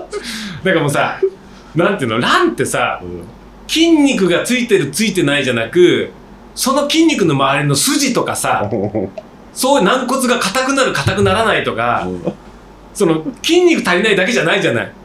そっちの方が大事なんでね。その筋が硬くなってるか伸び柔らかくなってるかとか。まあね全く運動してなかったのに アクセル全開でね、うん。日陰さん登ってきましたバンバン俺のことをすごい勢いで抜いてったからがはりはしゃいじゃったんだよねあれね。もう大丈夫なのかな？もうなんか歩けるようになったみたいなこと言ってたけどうん。それがあれから姿を見てないからねこそれにやってたけど話は聞いてたけど。だから前まではあれの怪我する前まではやってましたね。なんか池田さんう走ってる池田さんに会いましたとかうん。そういうなタレコミがちょこちょこあったんだけどあのなんていうの点合同練習やって怪我した後、うん。そういうタレコミが全くない。のよパリ行ったってことは聞きましたよ。まあなんかねこの間なんか歩いて歩けるようにはなったってるから どんだけアクセル全開だったんでしょうね。はしゃいじゃったんだよね。もうレブリミットまで行っちゃったんだろうな。でその白馬ビールの谷合ってやつも、はい。今走り始めてて、はめっちゃ楽しいとか言ってインスタうん上げててなんかわかんないけど楽しいみたいな。うでさ俺らが思い出すとそうじゃん。ん。走り始めたばっかの頃ってめっちゃ楽しかったじゃん。うん。その走れる自分っていうものとやった後のこのまあそうだね。あと成長もね。そうわかるじゃない。わかるからねであとなんか追い込む感じっていうのもさうん。忘れそのなんていうの部活以降忘れてたじゃない。うん。ってなんていうのこのいや仕事とかで頑張る頑張んないってあるけど肉体的な頑張ることってほとんどしなかったじゃない。あの学生終わってから。だからみんななんか最初の喜びでうん。池田さんといい谷合といいだ谷合に言ったよ、うん。池田さん怪我したから。無理しちゃダメだからっつって。走ってん、うん、走ってるやつが急に走り出すと 筋肉じゃなくて筋とかいろんな神経とかその神経の周りを覆ってる皮膚とかがまだ柔らかいまんまだったりするからっつって。アイドリング状態で全然もう。そうそうエンジン温まってないのにやってからシリンダー削れちゃってみたいな。オイルがもう十分潤滑して初めてピストンでみたいな。そうだよね。そんな感じ。温まってない時にアクセルバーンって踏んでオイル回ってないのにシリンダーバンバン回しちゃって熱持っちゃってみたいな。池田さんまさにそうだったんでまさにそれ。帰ってくんのかな？ねえ。うん。だからやっぱ上山さんは走ってたからだろう。そうだからナチュラルボーンでうん。ジェリーがなぜ最近調子いいかっていうとはい。あいつずーっともう23年前から OMM とか出ても持病の膝がと山行っても膝のなんか痛みとの戦いだったわけ。で良くなっちゃ痛めよ。あふくらはぎだひらめ筋かなんかやって軽い肉離れかなんかになってから良くなっちゃ悪くなりうん。良くなっちゃ悪くなり。で走りたいから走ってあ走れるったら次の日また再発みたいなずーっと繰り返してたんだけどそういうのやっぱ2年ぐらい繰り返してたらやっと強くなった。えー、今はじゃあ平気なんだ。へ今平気なんだって。えだってそうじゃん。だって俺とかだって走り始めたばっかの頃ってその新スプリントにもなったし膝も痛めるしひらめ筋肉離れするしみたいな。だから全部の筋肉が順番で綺麗に成長していかないといけないけど最初の23年ってそういうのずっと苦しむじゃん。だかあらジェリーがそれ苦しんでたんだけどランナーの足になったんだよね。ー あれ今靴何履いてんでしたっけ？ナイキのなんとかとかです。ああなんかいろいろだから乱臭とかもいろいろ買ってるよね。ああ神山さんはアルトラのティンプ履いてますよ。え？アルトラのティンプ。でちょっと厚ピン底のク熱いやつ？だかはら一応レースはローンピックだろうねうちらはみたいな。話になってるけど。モンブランはさすがにさ さすがにモンブラン俺ら履いてたらいさ戸隠でモンブランはないだろうね。ガチガチだろお前。何になっちゃうから。その距離じゃないからね。そうそうそう またモンブラン履きたいよ。うん。あれマジ名作ですよ。だからもうでも20キロって俺らにとってはウルトラだから。あだから履履く権利はあるんだよあいモンブラン。や足あそこで温存してもしょうがないと思う。まあだけど多分ローンピークだろうなっていうかもうだからまあロンピックか。あでもティンプもすごい良さげでしたけだからもう普段ビボ履いてるからどうん。もう選択肢としてアルトラしか履けないわけよ。そうっすね。もう。ビボはちょっと薄すぎますね。そうそうビボすぎるからなんかまあい街ななんですけど。街履きとかでやってる分にはいいんだけど、まあそんなことでコミュニに怒られるけど、うん。それジャッキさん足鍛えてねえからだよって言われちゃうけど もう俺素人だからさ、うん。あのノーマディクスのあの脳筋グループと違うからさ そうだね。男塾と違うからさ。そう。だそうするともう Altra しか履けないな。うん。もう Altra 一択、まあ Lone Peak か。 Lone Peak。いやモンブラン履いてほしいけどな。俺もう。3足買ったからね。買いだめしといた？あのカーキ。新しい色が3足。そうだからこの間あの足を痛めた時にうん。の高尾ビルの池田さんもあのロンピーク入ってて。でねやっぱね入ってた分かってるな。さすが池田さんって思ったのは、いやーロンピークセブンだよね今ね。セブンかな。セブン買っちゃいましたよ。ってパッと見たらあの一番ダサいグリーンのやつだったの。あれあれかっこよくない？そうだからローンピークの買い方っていうのはうん。毎年バーン出るじゃん。うん。その中で一番ダサい色を選ぶっていうのが 正しい買い方なのローンピークは。ツツーは。そうだから中途半端にうん。なんかこれ合わせやすそうだなみたいなやつって意外となんかあ照れが照れがなんて言うんだろう。あこいつ何ローンピークの中でこれギリこれなら合わせられると思って、でもほらローンピークってさちょっとこれ地味なのになぜ地味なのになんでここのとこで蛍光イエローみたいなのが入ってんのみたいな。あるね。余計なことするじゃん。あるね。普通にグレーと黒と白でいいじゃんなのにそこになんか赤入れたりね。そう赤入れたり緑入れたりとか余計なことするじゃん。余計なことするね。そう。あと一色抜けばシンプルで普通に待ちばきでもできるのにみたいな。うん僕のノースペースの細身のパンツにも合わせられるのにみたいな。黒い細身のあのシャツ着てそれにも合わせられるのになぜここに変なオレンジ色のがみたいな。あるね。だからもうローンピークでちょっとあこれ唯一こんなで履けんのこれだなっていうのを選ぶと、うん。あの色だ。大体失敗するんだよ。で見た中でこれはレベル高すぎだろうっていうのを買うってのがうん。ロンピークの正しい買い方で、それが1年後にロンピーク8が出た時に、あパッて振り返った時にそのダサいと言われてたカラーが一番かっこよく見えるわけ。1年経った後に。ーあーそういうことか。そう。俺も買おうとしてたんだけどあのそう。だから分かるやつはロンピークの一番ダメな色を買うんだよ。でも結果的にそれがかっこいいの。あはいはいはい、そもそもロンピークにおしゃれとかうんあのセンスとか求めちゃいけない靴だから。モンブランはねカラーリングかっこいいんですよ。そうなんだよ。あの、ねえ。レッドとブルーとか。そうね。そうそう。でレッドと今ねレソールがレッドで上がカーキなんですよ。なんかもうだからね。それモンブランは、うん。あれはもうアルトラじゃないね。洗練されちゃってる洗練されちゃってあれは違うモテようとしてるから。だからロンロンロンピークってだってさアルトラのさある意味面すごい一番出てる靴じゃない、うん。あれをなぜ肌色とオレンジみたいなのもあったそうそうそう。微妙な。でまたうん。であゆみとかも普段ビボ履いてるのね。うんうんうん。だからもう履けるのってお前ビボ履いてたら幅広さとか言っても Altra しか履けない体になっちゃったよなんつって。いや私サロモンとかも履きたいですみたいなこと言ってたんだけどもうビボ履いてるとやっぱ Altra なんかなみたいな。でもさまたウィメンズがひどいんだよ。なんかオレンジ色と緑の人参みたいな色だったりとか なんかなんかその抜けのいいピンクとかだったらいいのになんか薄ピンク桜色になんかねえ変な青とかさなんか黄色は可愛いな。黄色かわい？い、うんそれも強いよ。それはだからこれメンズだ だかあの、ね、ロンピークのメンズの買い方は、この訴求カラーがね。あもうそれはなんかモテようとしてる感じあるじゃん。肌色にオレンジ色だもんな。まだ。だからそのなんてよ寄せようとしてるところがロンピークのダメなとこだからもう一番ダメなの今回ダメなのはあの緑系のあの池田さんが買ってたやつ。あれはね。あれだからさすがあれを買うってところがうん。さすがだなと思って俺言ったの池田さんに「いやロンピークの買い方分かってんね」って言ったりしたら「そうですか」っつって「いやこれ一番やばいですよね」つって。いや一番やばいなと思って買っちゃいました」つって。これとかバニッシュカーボンとかちょっと垢抜けてます？そんなんアルトラじゃない？白に紫と。ダメダメダメ。え。だからアルトラはそのーうん。外しを楽しむあー確かにそうだね。もの。ああそうだねだから靴でおしゃれとか求めちゃいけないわけよ。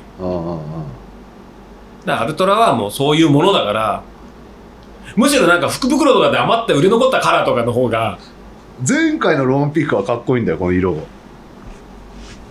ああそれね。あとオリーブグリーンとかもあるんだよね。ああそれとか良かったな。俺これ買っちゃったもんな。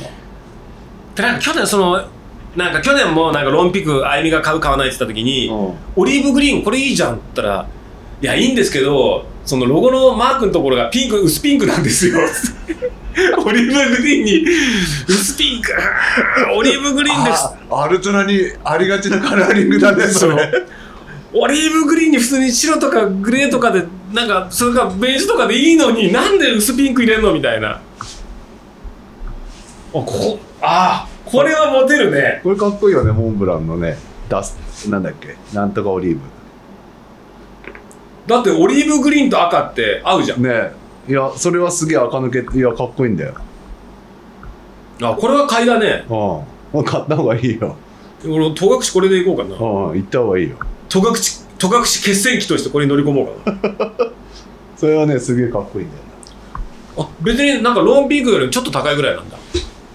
ローンピークが2万2000円ぐらいでしょ？あそんなにする？2万1000円いくらかな？税込みで。2万350円だ。うんそうそう。2万円もするのロンピー2ク万円するいや6は1万8000円だったんだよ。だからこ今年から2000円ぐらい上がってるっていうか。そういうことか。めあ値上がりすごいじゃん。てか送料やばくない？まだ送料の改定来てない？あそっか。ロジ使ってるから。ヤマト来るって言ってた。あ書類今度持ってきます忘れてたらしい。あめっちゃ上がるよ。送料。本当？なんかさ60サイズとかってさなんか700円とか600円で送れるみたいなイメージあるじゃん。まあ俺そういうのさ帳簿とか全然見てないけどこの間新しい見積もり見たら佐川さんと両方持ってきたけどさ。いやもうなんかろ600円とか700円800円で送れないようちは。あそう。ん。うへえ。多分1000円超えちゃうんじゃないかなっていうぐらい。あそんな、うん。あやべちょっと山本さんに聞かない。はい。だからそうやってロジスティックとかそういう倉庫とか使ってる場合だとまた契約全然違うからあもっとほら効率よく集荷できるから、安くできるのかもしれないけどうちみたいに取りに来てもらうやつだと、ちょっと厳しい。あそう。うん、まあ店からも送ってるからな俺も。だから結構そのうん。送料の見直し？送料もそうだし物も上がってるね。よね。えー。いやこれちょっといやまあモンブラン買った方がいいよ。モンブランね。これおすすめだよ。マジで名名シューズですよこれ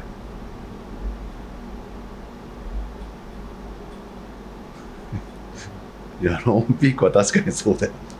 そうだからローンピークは毎年なんかやっぱ一番外れカラーを買うっていうのがそれだけなんかコレクションしておくのはいいかもしれない、そうだね。うん、いや前回のねなんか茶色にねぐあのオレンジ色のやつは結構かっこいいんですよ、うん。完全に俺はもうマッチ履きというか。でもね俺それも実は6のそのカラー持ってんの。あんの？だけどやっぱ俺の中でロー。ンピークじゃねえなこのカラーっていう確かにね。満足できない自分がいるわけよ。ああ確かにそっか。ハマりすぎちゃってて。確かにね。いやそうだね。そうだね。俺の知ってるローンピークじゃない。っていうかアルトラ何そんな急になんかまともになってんだよみたいな。確かにね。ええみたいな。俺ただかちの知ってるアルトラじゃないね。じゃないんだよ。確かにね。らちょっと入っててね照れがあるわけ。ジャックさんモテようとしてますねみたいなのがバレちゃって確かにねあジャックさんそのカラーだから買ったんでしょみたいな。いうのがなんかもう見え透かれててああ俺としたことがっつって。そうだね。アルトラらしくはないカラーリングかも。だからそれ履いてる時にジェリーがパッと見て「あジャッキーアルトラ買ったんだ」っつってジェリーか一言も「その色いいよね」って言わなかった。あジェリー分かってるわけ。ジェリーもローンピークは迷ったらダサい色っていう。あジャッキーそれ買っちゃった。6はそれじゃないのになみたいな感じで。ーエスカランテも黄色買ってた。そう。もうジェジェリーは基本的にアウトしていく方だから。あー確かに、だってカロスだってうん、白かなんかやってたじゃんあそう。いや普通ほらネイビーとかさ。まあそうだね落ち着く色買うじゃん。あーまあまあそうだ置きにくいやねそこら辺はうん。黒とかね、で最近だから俺もそれねジェリーに影響を受けてうん。なんかあいつの最近のカラー選びってのがうん、もう普段自分が選ばないようなやつをあ買うようにしてる感。あなるほど。変な色をなんかやってる感じがするのね。だそれっていうのは多分もう今はやっぱもう思考が固まっちゃってるからうん。あこれだったらこの色かあこれだったらこの色ってなっちゃうと面白くないからあ自分が買わない色だけやって脳みその中で刺激を多分与えてんだと思うんだよね。彼はほらアーティストだからーそっか。もう色が綺麗だどうだとかっていうのはもう散々もう 何もう何百万万通りってもう頭の中で色の組み合わせ来てるからこの組み合わせやるっていうような そういうものを脳みそに入れとかないといけないからあいつは極力トレランのやつのダサいそのローンピークの変な組み合わせみたいな。アルトラドンズマじゃんも。どん多分たまんないと思うよ。ううわー。俺できないな。さすがプロみたいな。この色の合わせ方みたいなので多分ギュンギュン来てんだと思うよ。カーキにピンクはね確かにね。だからなんかナイキ買ったけどなんかナイキのやつもなんかちょっとおしゃれなカラーだったの。なんか全然ななんか思い入れない感じだったもん。確かにそそうっすよね。俺のローンピークもあのカーキカーキに水色のワンポイント入っちゃってますからね。水色いらないだろみたいな。だそれからモンブランみたいにそこで赤とカーキに赤とかさうん。オレンジとかなんかまあ王道ですよね。王道でやってくれりゃいいんだけどうん。絶対外してくるじゃない。ななんであれ外すんですかね？あれ目隠しで決めてんのかな？やっぱその担当がやっぱいいんじゃない？やっぱセンスのあれかな。でも大体アルトラとかももう十何年経つでしょ？だんだん洗練されてっちゃうんだよ。ああ他なんかね昔に比べて洗練されすぎでしょ。そうだよね。だって他はもうどっちかって言ったらほらあのなんていうのタウン用みたいなところの方にも進出してるから、うんねもうファッションファッションとかカラーとかそういうのは、多分どんずばなやつ作れるんじゃない？ねえ。だアルトラだけはなんかそのまだ田舎臭い田舎もんな感じに残しておいてほしいよね。履いてる人を見てるとおかしいなと思わないですよね画像だけ見てるとこれ画像だけ見てると。このカラーと思いますけどね、うん。あれが不なんだろうね。思議ですよね。小原君とかがロンピークもし仮にあの緑の一番変なロンピーク履いてても、むしろかっこいいな。いやね多分上田瑠衣がもしもあれ履いてねえ。ね走ってたりとかしたらなんかうん。ああえあルイそのカラー選ぶんだ。うん。なんか欲しいみたいになるじゃない。俺マジそれ買おうとしてるからね今。あの色だと思うよまあそうそうだろうな。セブンだったらあのカラー。あのカラー一択でしょ。ちょっと待って何あんの？俺がじゃあもうリスナーでロンピーク買おうと思ってる人いたら俺がもう選んでやるよ。でもそうするとイベントとかで「ジャックさん買いましたよ」みたいな真に受けて買っちゃう人いるから。ちょっとそれがこう責任そこまで責任持てないけこの色がど一番かっこいいね。何が？あのグリーン？グリーンにあのパープルの差し色やっぱこれだよね。うん。まあラねホワイト系はまあホワイト系で。このレモンイエローみたいなのもすごいよいやねこれやばいでしょ。なんでもなんだろうね。汚れたら一発でアウトだもんな。だそれよりうん。ローンピークの女性カラーは何がいいの？ウィメンズはどこにある？みんな多分ね Lone Peak 好きでうんの女性であ Lone Peak 履きたいんだけどどの色選んでいいかわからないっていうリスナーも多分いっぱいいると思うんだよ。Altra 履きたい女性たちに向けて。あ女性はなんか意外と可愛い。これねはいえー、っと肌色に黒？肌色に黒と肌色の黒以外は普通だよ。パープルにピンク。うんうん。あー。まあ赤に赤にオレンジ。白白ベージュブラウンスカイブルー、うん。まあこれ履きは普通だろうね。あちょっとポップか。ーそっか。むなんかでもむ。うん。あー。でもそう言ってダサいのでっていくと一番多分最後までアウトレットで残ってそうなカラーってどれだろう？これはベージュスカイブルー？それとも肌色？肌色だろう。そしたら肌色。あアウトレットで残ってそうなカラーを買うってのが一番良しとされる。でもこういうのってさあ今度からそうやってやろうか。新もう新しい新製品が出て色が悩んでるって人にこれだったらこのカラーを買うべきってあいーうなるほどね。買い物指南。モンブランはうん。ウィメンズも可愛いっす、多分たね担当者が多分違うんだと思うんだよ。担当者がちゃんとちゃんとしてるんだと思うよ。そっかそっか。いやモンブランはね普通に可愛いんですよ。だってほら Lone Peak って Altra のファーストね Lone Peak からスタートしたじゃん。だから多分 Altra のオーナーかなんかいまだに俺が決めるみたいな感じでやってんだけどモンブランは多分若手のうん。その現場とかそういうの知ってる若手が担当したりとかするからうん。まともなカラーで。普通に。本当だ。むむしろ欲しい。そうかっこいいかっこいいのここのね。ちょっと待ってウィーメンズと見ブラックグリーンってやつなんだけウィーメンズのモンブラン？どうん。ウィーメンズのモンブランロンピーあそうロンピークワイドとかっこいいな。あシックスの女の子かわいいな。えモンブランモンブランじゃないよ。もうないんじゃない？ないかな。あれは。モンブランウィーメンズは。アルトラジャパンにありますよ。アルトラジャパンにある、うん。あでもなんか今こうやって冷静に女性見てるとそこまで悪くないね。そうそうそうそうそうそうでもそうでもそうやって思うとじゃあ一体じゃあみんなどういうカラーが欲しいのって逆にあの今度さ福地さんに行ってさうん。アルアルトラの塗り絵大会で欲しいカラーみんな色塗って送ってってジャパンカラーみたいなやつ。そういう企画やりませんって福士さんに言ってみようか。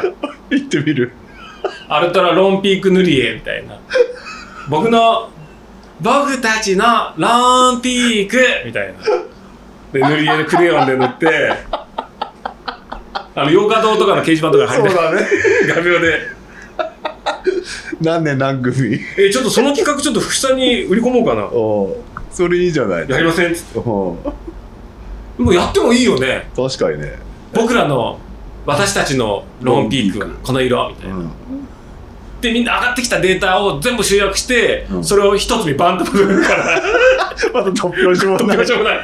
組み合わせに。でも実際じゃあ本当にじゃあロンピークでじゃあコバがロンピークを好きな色にできますって言ったらどうするって言うと多分いやロンピーク色がなダサいからな俺なんかもうちょっとなっていうやついたらじゃあお前のロンピークの色どれだよ。うんこんだけのき生地の切り返しとメッシュと補強とこのロゴとこのパーツあるからじゃあこれ塗り絵で、うん。じゃあお前がかっこいいとも作ってみるよって言ったらいやちょっとでうわ難しいっすねなるじゃん。だからコロンブスあのコロンブスのあれとね卵コロンブスの卵だよ。そんなのできたものを見てそんなの俺でもできるよって。まあねそれはね言いがちね。そういうのは簡単じゃんコロンブスの卵の話知ってる？知らね知らないの？うん。あのいやコロンブスがうん。大西洋をこう西に進んでうん。アメリカ大陸を発見したと。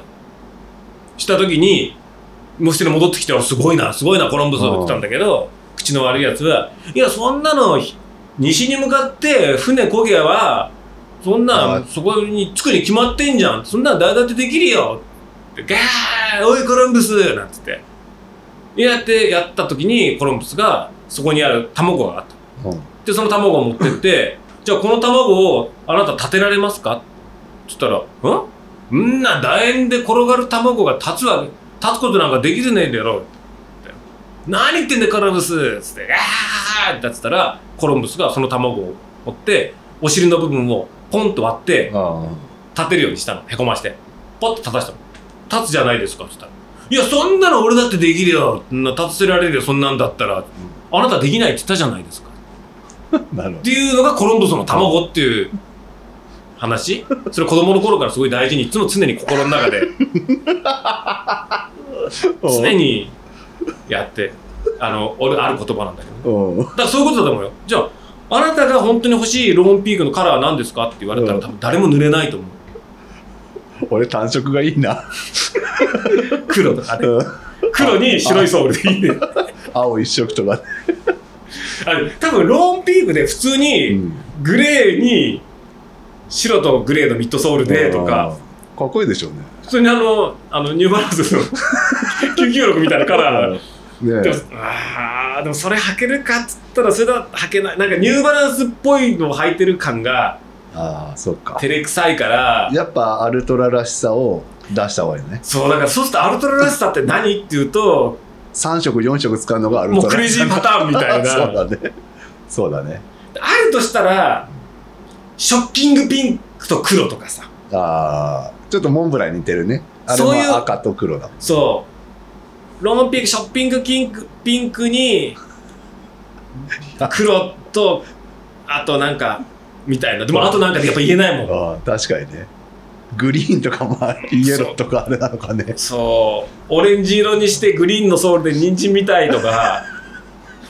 そ それだからそれを発想して企画を通す突破力？そうだよね。担当の。うんすごいよね。すごいと思よし行こうってなるわけだよね。だってうん。1足や2足作るわけじゃないですからね。ううん何千足とか作るんだろだって多分そういう何色もパターンの中でこれを選んだわけでしょ？うなうん。もしかしたらこの担当がめちゃくちゃパターン出してうん。最終的にもうどうでもいい案にさせてああいうなっちゃうのかもしれない。バグってき始めて。チャットなんとかに聞いてんじゃねえよいやチャット GPT に聞いた方がいいかもしれないよ。ねえ、うん、ロンピークのおすすめのカラー。だって俺の友達がうん。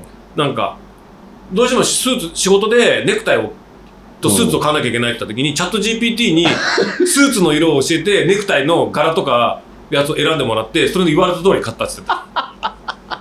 それを教えてくれんの？教えてくれるの。すごいね。ネイビーのストライプのスーツだったら何系のカラーがいいですみたいな。あじゃあアルトラのロンピーク おすすめのカラーはって聞いてみた方がいいのか。聞いて今聞いてみる？なうん。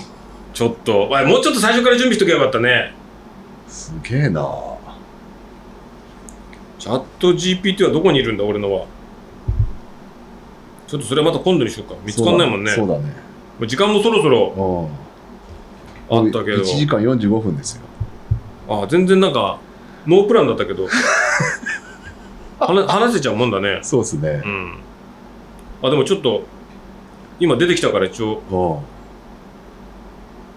ん。聞くだけ聞いてみようかいやなんかパスワードとかいろいろ言われてなんかめんどくさいから。まあそれみんなみんなそれぞれチャット GPT でそうですね。ロンピークのおすすめカラーを教えてください、うん。ロンピーク7のおすすめ。おすすめカラーを教えてください、6はまああれが結構良かったからね、うん、それかロンピークの歴代のあの人気カラーを教えてください。ああやっぱそうしたら初代だろうね。あ初代のあのグレーに黄色？黄色。ああれかっこいいよね。あれはかっこいいと思いますよ。なんか6かなんかで一回復刻したよねあなんかちょっとね現代版みたいになね。現代版。でも違うんだよね。うん。だからあれも思うんだけどなんだろう。もうまんまファーストと同じものをうん。作ればいいのにと思うわけ。ああそういう復刻とかになったらリスペクトがあるんだったら。だから本当日産だって今うん。その初代のフェアレディ Z とかを作るべきなの。箱スカとか 今の技術で作ればいいわけ。うん。トヨタだってトヨタ 2000GT を今作ればうん。よ作っていいよ。3000万5000万でも。あ売れるじゃん。だってもしもトヨタ 2000GT を限定700台。5000万ですって言ったって700台も作れないか。限定じゃあ100台で1台6000万だもう100台だったら売れるでしょ。うん売れるだろうね。で多分もう発売されて1ヶ月後にはもう8000万とか9000万になってるでしょ。うん。だそれやりゃいいんだよね。まあランクルとかはやってるけどさ。ああねランクルまたな7ねふうん。復刻すんじゃねえかってなんかやってましたけそうだからねだからトヨタの社長変わっちゃったんだよね。どあね。そうでもトヨタのか社長あ新たな社長もちょっとおかしい人なんだよね。あそうなんだ。なんか車好きのね。めっちゃ車好きのむしろあのトヨタの社長よりもレースの現場にいた感じのゴリゴリの人らしいから、ねなんかそういうの面白いことやってくれりゃトヨタ8とかさトヨタとかのいい車とかまだああの昔のね。ねか復刻うん。セリカとか。そうセリカとかだってそうだし、そのねレビンとかさトレノとかああいうのとかのね86とかだってさね FR のに。でもそこはロンピック初代を復刻してほしいですね。復刻してほしいね。うあのカラーでね。んねで今の一応接着技術で 剥がれないようにね。そうだね。そうだよな、ん。靴って復刻すんのかな？まあでもニューバランスがずっとニューバランスかずっとやり続けてるじゃん、まあね。でだってナイキだってほらコルテッツとかのしょっちゅうあああ確かにね。の復刻やってるから。うん確かに確かにそうだね、ナイうん。別にキやってるわ。うん。おかしいわけじゃない。あとまあ現代版コルテッツとかなんかねいろいろうん、うんやったりしてるからね、でも完全復刻とかやるじゃん。あのあジョーダン1とかやってーるね。そうジョーダン1とかだそうだしアディダスだってさ、うん。あのースーパースターとかさ、あスタン・スミスとか。あそうスタン・スミスとかああいうのとかやってるわけだから。確かにね。それも福地さんになんかお手紙書くか。そうだよね。ちょっとこの企画 一回福地さんここに呼んでアルトラ僕らのアルトラはこうだみたいな。ロンピークはこうあるべきみたいな。余計なお世話だって言われるよね。うるせえバカって言われるよね 確かにね。塗り絵大会もいいかもね。塗り絵大会多分いいと思うよ、うん。コパもさフォーカスの塗り絵大会とかややればいいんじゃない？あそれか別に大会やんなくてもウェブからうん。あのダウンロードして 子供たちがこうああれオリジナルフォーカスを塗ろうで。何年何組なんとかちゃんみたいな書いてる。もう全部かかける枠もつけてこれの絵をやってそういうことか。どういう色に塗るとか。うんダウンロードできるようにするやん、そうだね。うん、マンデーボーイでやった方がいいワンデーボーイやろうか。うん。でダウンロードしてみんなそれ子供が色塗ってね。うん。そうだね。それ新しいかもしれない。うん。確かにね。でそれ送ってもらってその中のいい柄を採用みたいな。あそれかこのフォーカスのこのパネル2つあるじゃん。あうん。ここに絵を描いてって言って書いてもらったやつを、ああ、一点物？いや、製品化するかあら、あ。子供に書いてもらって、あ子供のなんかこう、なんで顔からこう手が出てるあのエヘムシみたいな 子がこう、あのお花持ってる絵とかあるじゃん。ああいう絵をここ、そうクレヨンで描いた絵がここにやるやつを限定で作るみたいな。誰も買わないでしょ。誰も買わないよ買ね。わないよえー、でも絶対それ楽しくない？な。楽しいけどね。絶対売れないでしょ。売れないか。でもほら、プリントだったら1個だけでもできるじゃん。まあね、いけるからね。神山さんにお願いした方がいいんじゃないか。まあ、したらしたら普通になんかメルカリとかで高くなっちゃうじゃん。ああ、そっか。多分その手書きのその知らない言葉が書いてあるの絶対転売とかされないじゃん。確かにね。あそれいいよ、それやんなよ。あ、ああ新しい企画だね。うん。いや、もうそろそろ、やっぱり、うちらもほら、ブランドとしてそこそこ、まあ、うちも5年目だけど、まだ。まあ、もう10年近く経つわけでしょ？8年8年。かな。だから、まあ、そろそろお客さんに還元みたいな。未来なる子供たちにね。ああ、そういうことね。しかも今だったら、ほら、タイベックにプリントとかさ、あ PP だったらプリントもあ、ねできるわけだから。なんかそういう感じで、未来の。そんな感じだよ。そうっすね。まあ、今日は正直あんま話すことなかったね。ああ。ちょっとまあ、話すこと決めないとダメっすね。次回はね。そうだね。次回なんか話す？だからちゃんとやっぱ特集組んだ方がいいのかもしれない。やっぱまあ、だからその、グルメももうなんか飽きちゃったしな。ものづくりのけけ話ですか？ものすごく。でもそうすると結構、ピー入れないといけなくなっちゃう。あ俺らほら結構武闘派じゃん？あ。初めていろんなところに喧嘩を売りながらこうのし上がってきた。交わらずに、いやいや、まあ、交わってはないけど。悪態つきながら なっちゃうから、うん下手するとほら悪口大会とかになっちゃうかもしれないじゃ ん。うちは違うみたいな。うちはもうタレにめっちゃこだわってるから、まあ、確かにね。なっちゃうじゃん。ああ、確かに。リサイクル生地とかなんか意識してるんですか？うん、なんか今だってもう普通に選ぶともうリサイクルの生地しかないじゃない。ね日本の商社で買っても、海外で買っても。だけど、まあでも今でもそのリユースファブリック、その歯切れ使ったものとかってのは、うちはから結構細かいイベントとかやってるから、あ、そういう話すりゃいいんだね。そうそう。いブランドプレゼンテーションやろうよ。ああリサイクルって本当にいいのかどうかが分かんなくて、まあビジ、言っちゃビジネスだからね。ねあれも。うん俺結構ね、リサイクルハテナ派なんです。うまあね、もうリサイクルしないで長くつ使えれば一番いいじゃないですか。ん。うんまああれは本当だから、生地メーカーとかもさ、結局そういうのでほら生地か新しくそれが廃盤になっねて、この生地がそのエコロ、うんエコな生地になるのでこっちになりますよとか、うんそんなのに結局うちらは振り回されるわけじゃん。うん。その有名な大きい生地メーカーだって、ねパタゴニアとかだって、そのリサイクルポリエステルの比率をどんどん上げていくとかさ、なっていくからうんちょ。っとそこはね、リサイクルはね、どうもよく分かんないですよね。まあね、難しいよね。だから本当農業とかやらないとさ、うん。自分でゼロから作り上げないとさ、うちら結局やっぱ大きな生地メーカーから生地を仕入れてるってなるとさ、この間もやっぱ生地メーカーの展示会行ったけど、うん。まあ8割がリサイクルリサイクルリサイクル、リサイクルあこのウールの生地いいね。これもリサイクルウールで、うん。あそうなんだ。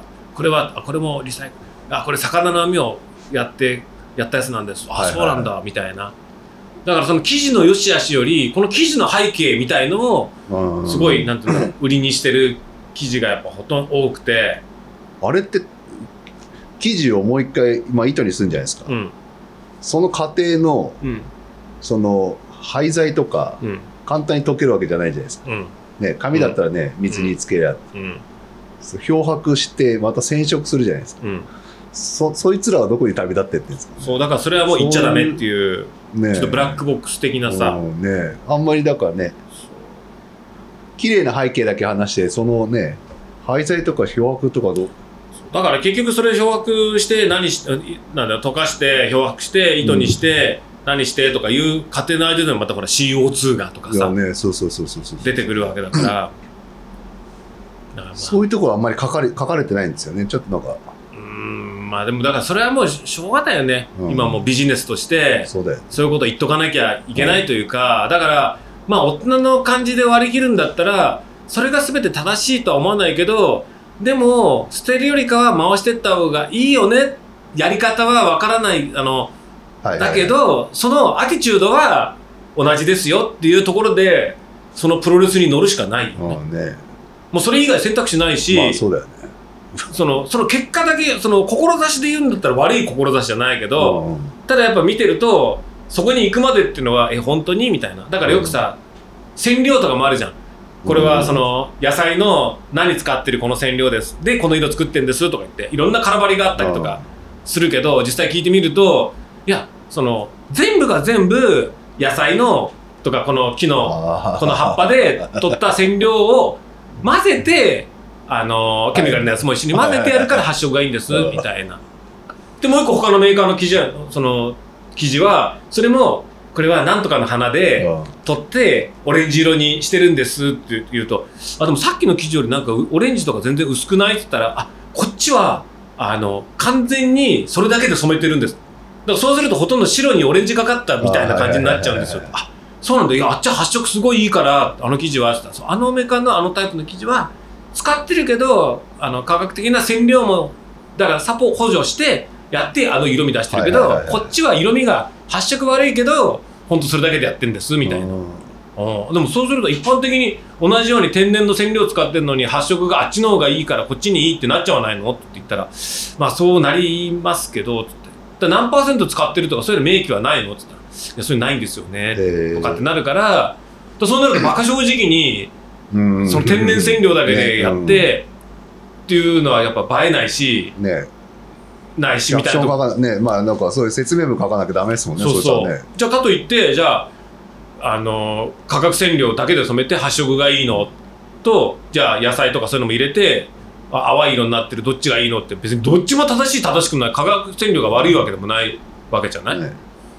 だからもうそこもそれ大変だね。うだからあとプロダクトのプロダクト自身の勝負じゃなくてそのその生地とか素材を売りにするしかないようなプロダクトも多くなってきてるのかもしれない。あー。あの物自体は大したことないんだけど特別なこういうこうこういう生地を使ってるからこのものはみたいなさ。つい頼りがちじゃない。そうですね。もしも一つのなんかトートバッグ作るにしても生地がなんとかの生地で使ってますみたいなとリサイクルあそう。なんかのリス歯切れではそうそう、まあはいそれでしか差別化ができないプロダクトの場合だとそうですね。そうの使わざれないからね。に。うんそうだよな。そう。ないないからああそうそうですね。うん、だってそういった場合って多分その道具の説明よりかはこの生地はこういうの使ってんですよって説明の方がボコーンってやってんじゃん、ね確かにね。だから俺あなんだ深大寺マウンテンワークスでやってる商品紹介って生地の説明ってほとんど入れてないの。あだからポーラテックのアルファダイレクト使ってます。でもアルファダイレクトはポーラテック社の何々ののどういった重さが何だろうなところのねどういった生地ですみたいなことってのは俺一切書かないの。あでこのなんていうの？この生地は何とかですみたいな。なんかそのショーラーの何ですとか、あはいはいはい。ガーッとかすごい書くじゃん。あの耐水圧が何とかとか。だそういうのってのは俺はなるべく書かないようにしてて必要最低限の。必要最低限のポーラテックの何を使ってますみたいなのあるけどまあ着てみりゃ分かりますもんね。そう。だからそれはなんかその合うそのブランドとして合う合わないっていうのがあって俺山本道みたいにもすっごいその記事のことについてぐわーって分量で研究結果がこうでガーって書いてその記事使ってますっていうやってるとこもあるけど、まあ、あれがあるからこそ同じことやっても叶わないし規模も違うし。ねあの情報量すごいっすもんね。そう。だってあれはだってすごいお金もかけて人も入れてバンってリサーチしてバンってやってる。からこそうちはあこれ別にまあ俺よ読まないじゃんだ俺は別にもうそんなの記事がどうだよりかはえ可愛くないとか形めっちゃいいでしょとかうん。めっちゃ使いやすくないっていうそれだけではい。やりたい感じがあるから別に手抜いてるわけではなく 面倒くさいとかそういうわけではなく情報量はすごいっすね。情報量すごい。マジで。うん、だあれにはもう 勝てないかなわないし、まあ、そもそもそこまで過酷なシーンで使うもの作ってないから。だってこの間そのイベントやってうん。雨の日のタープ雨の日ハンモックとかどうしたらいいですか？そうするとやっぱ大きめのタープ張った方が雨の日はっていう質問すごいされるんだけどいや基本的に雨の日はハンモック持ってかない方がいいから楽しくないでしょ 雨の日やっても。そうだよね。確かにだそうやってあ雨降らなそうだなと思ったらハンモック持っていけばいいし天気悪そうだなと思ったらテント持ってった方がいい。絶対楽しいから。山小屋に泊まるなりね。そうそう。無理にそう山小屋にするなり。そうだね。楽しいことだけした方がいいんだからっつって。仕事じゃないんだから。ハンモックってどうなの？え？雨の日のハンモックって。いや別にちゃんと大きいタップあれば平気なんだ快適だ。だって下が濡れな濡れてようがなんだろうが。木からの伝ってくるやつはやっぱ。あのねちゃんと途中で一個違う金属がわあのツリーストラップも一個クッションがあって金属のパーツをかましてるからそこで水が一回切れて垂れるわけ。ただそれが布だ紐だけでハンモックまで来ちゃうと木の雫が垂れてことか。ハンモックがジョジャって寝ちゃうから一本この金属を大きいうち結構大きい金属かましてるから。そうするとそこで水が一回止まって雫になって全部ポタッポタッ。うちのハミン持ってるやつもやっぱ紐があるから多分それで下に落ちてってくれるのか。そう。だからなんかね金異素材をかます。それが紐紐だとだずーっといっちゃうんだけど一本そこに何でもいいんだよ。カラビナ1個かけとくだけでもなんか金属の針あのヘアピンとかでも立てあの刺してぶら下げとくだけでもあでそこから下に。そうするとポタポタポタってある程度されるから。へーそれはもう土砂降りとかだったらあーまあね。まあどうかわかんないけどでもハンモックを張る場合って大体森の中だから直直接雨がバンバン叩くことってそんなにないからまあそういう場合だったら1個やればそこで水が落ちちゃうからハンモックが濡れないで済む。へえ、まあけどまあそういう時は山小屋に泊まった方がそうだよね。楽しいかなって提案してる、はいはいはい。まあそりゃそうだよね。そう。だからまあそういうメーカーなんで。はよしじゃあ次回はちょっと真面目にブランドプレゼンテーションをやろう。ああ。まだ多分どういうどういうプレゼンス？わからない。なんか言ってみたんだけ。どああ。いやでもすっごい俺が今思うじゃあうん。俺スペシャル。あ次回は。あああ俺が一人でもずっと喋る。いつもいつもだよ 多分聞いてる人全員思ってますよ。全員そういうツッコミだよね。いつもお前喋ってる。逆に小葉さん特集にしろよ。みたいな逆にあゆみちゃん呼ぶと。か一番やばいでしょ一番やそうかプレゼンね。まあねまあまあジャッキーも物好きにね信念ありますからね。ね仕事の話は難しいよ、だってコバもだコバと俺って結構似てて自分がやってることが一番だと思ってるから。いやそれそう思わないとやんないでしょ。だからほらついこう喧嘩しがちになっちゃうじゃん。ああ違うしないけどね。あまあでもまあ言わんとしてることは分かりますね、そう。だから難しいんだよねうん。仕事の話もね。だからコバとかだってジャンルが違うからまだこう一緒にいられると思う。多分一緒に一緒のジャンルやってたら特命になってると思うよ。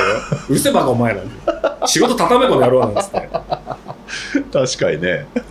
異業異業種だから。ああよかったですね。近いようでまあ遠いまあかぶりはしないと思う全く被らないから。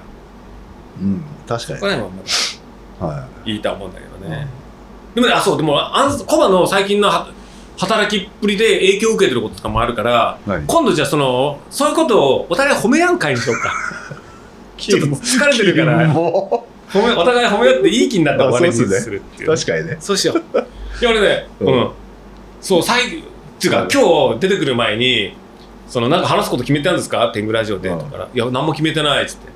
メモとか取るんですか？いや今日何もメモ取ってないからまあ本当雑談だねなんつって。だから今日もほら話すこと何も決めてないけどさ。あまあこういうのってのはほらねでフォアボールでもいいから塁に出れば出ることが。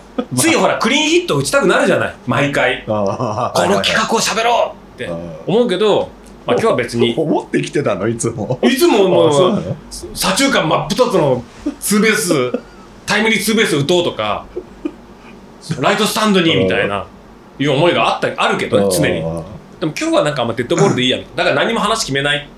台で行くみたいな感じでやってたけどその時にそのなんかコバさんとよく続いてますねみたいな言った時にまあそうだねっつって。まあそしたらその時に業種も違うしだけどでも最近あのなんていうの？そのコバの仕事最近の仕事で結構影響を受けてることがあるわけ、あこれ素晴らしいな俺もこうしようって言ってそういう試みを今ちょっと少しずつ始めてるところがあるからうん。それ次回ああの公開では褒めてあげる。それまた気持ち悪いっすよ気持ちよく終わらせてあげる、そうっすね。うん。楽しかったっつって。いや、いい収録でした。っつって。であとあれだね、ゴミ拾いの日程もちょっと決めないといけないね。はい。確かにね。そっかそんなまあそんな感じじで、はい。2時間も超えちゃう。2時間超えた？超えましたよ。ああ。結構あれなんだよ、ほら、恋人とかと一緒で、はい。まいち話すことがなかったりすると、頑張って話しちゃって、無駄に長電話しちゃうみたいな時ってあるじゃん。それに近いかもしれない。い。なるほど特に話すこと決まってない時って、なんか無駄に話しちゃう時あるじゃん。ちょっと次は内容決めましょうね。内容決めよう。はそんなね付き合いたての恋人同士みたいな放送聞かされてもね いくらただただなんだから 聞くなとかってうん。言っててもね一応流してる以上はね。い。本当に時間の無駄でしたね。本当の時間の無駄だからね。うん。今日今日だって何話したっつっても思い出せないもん。アルトラ。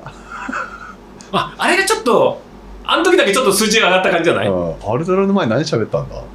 覚えてないそう確かにアルトラのカラーのやつの時だけは多分視聴者数一気にリアルタイム視聴者数一気に瞬間視聴率。あれちょっと待って、アルトラの前何喋ったんだ？覚えだからもう何も話してないんだよ。全然覚えらせね全然ない。え。なんかいい話したような気がしたんだよ。なんかねチャット GPT も俺がちょっともう飽きちゃってたとこもあるしうん。アルトラのお絵描きとかそこら辺が多分一番最大なんて視聴率じゃない？な何率っていうの？聴取率？で聴取率が一番上がった。昼間、昼飯の話は覚えてます。カツカレー、カツ丼が。ああつくつくし屋？うん。うんあれもなんかちょっともう手垢ついてる感じだし俺はだから今回のベストバウトはあロンピーク塗り絵だから今晩告知するときに今回の天狗ラジオは「ハッシュタグロンピーク塗り絵 これ、口さんから連絡来ますよね。勝手に使うな」っつってもう頼むからアルトラとかロンピークって言わないでくれって言うんだったらちょっと弁護士に請求するっていやモンブラン履けなくなっちゃうから。そうだよね。うん俺もロンピークだから。ダメだね。唯一履けるレース履く靴なくなっちゃう。やばいやばい。まあ、ロンピーク塗り絵はちょっと企画ねねちょっと副あった時に。ちょっと後で聞いてみましょう。聞いてみましょうんちょっとねそうですね。はまあじゃあそういった感じで。い。はい。じゃあまあ、またまた。はいはい。はい。はい。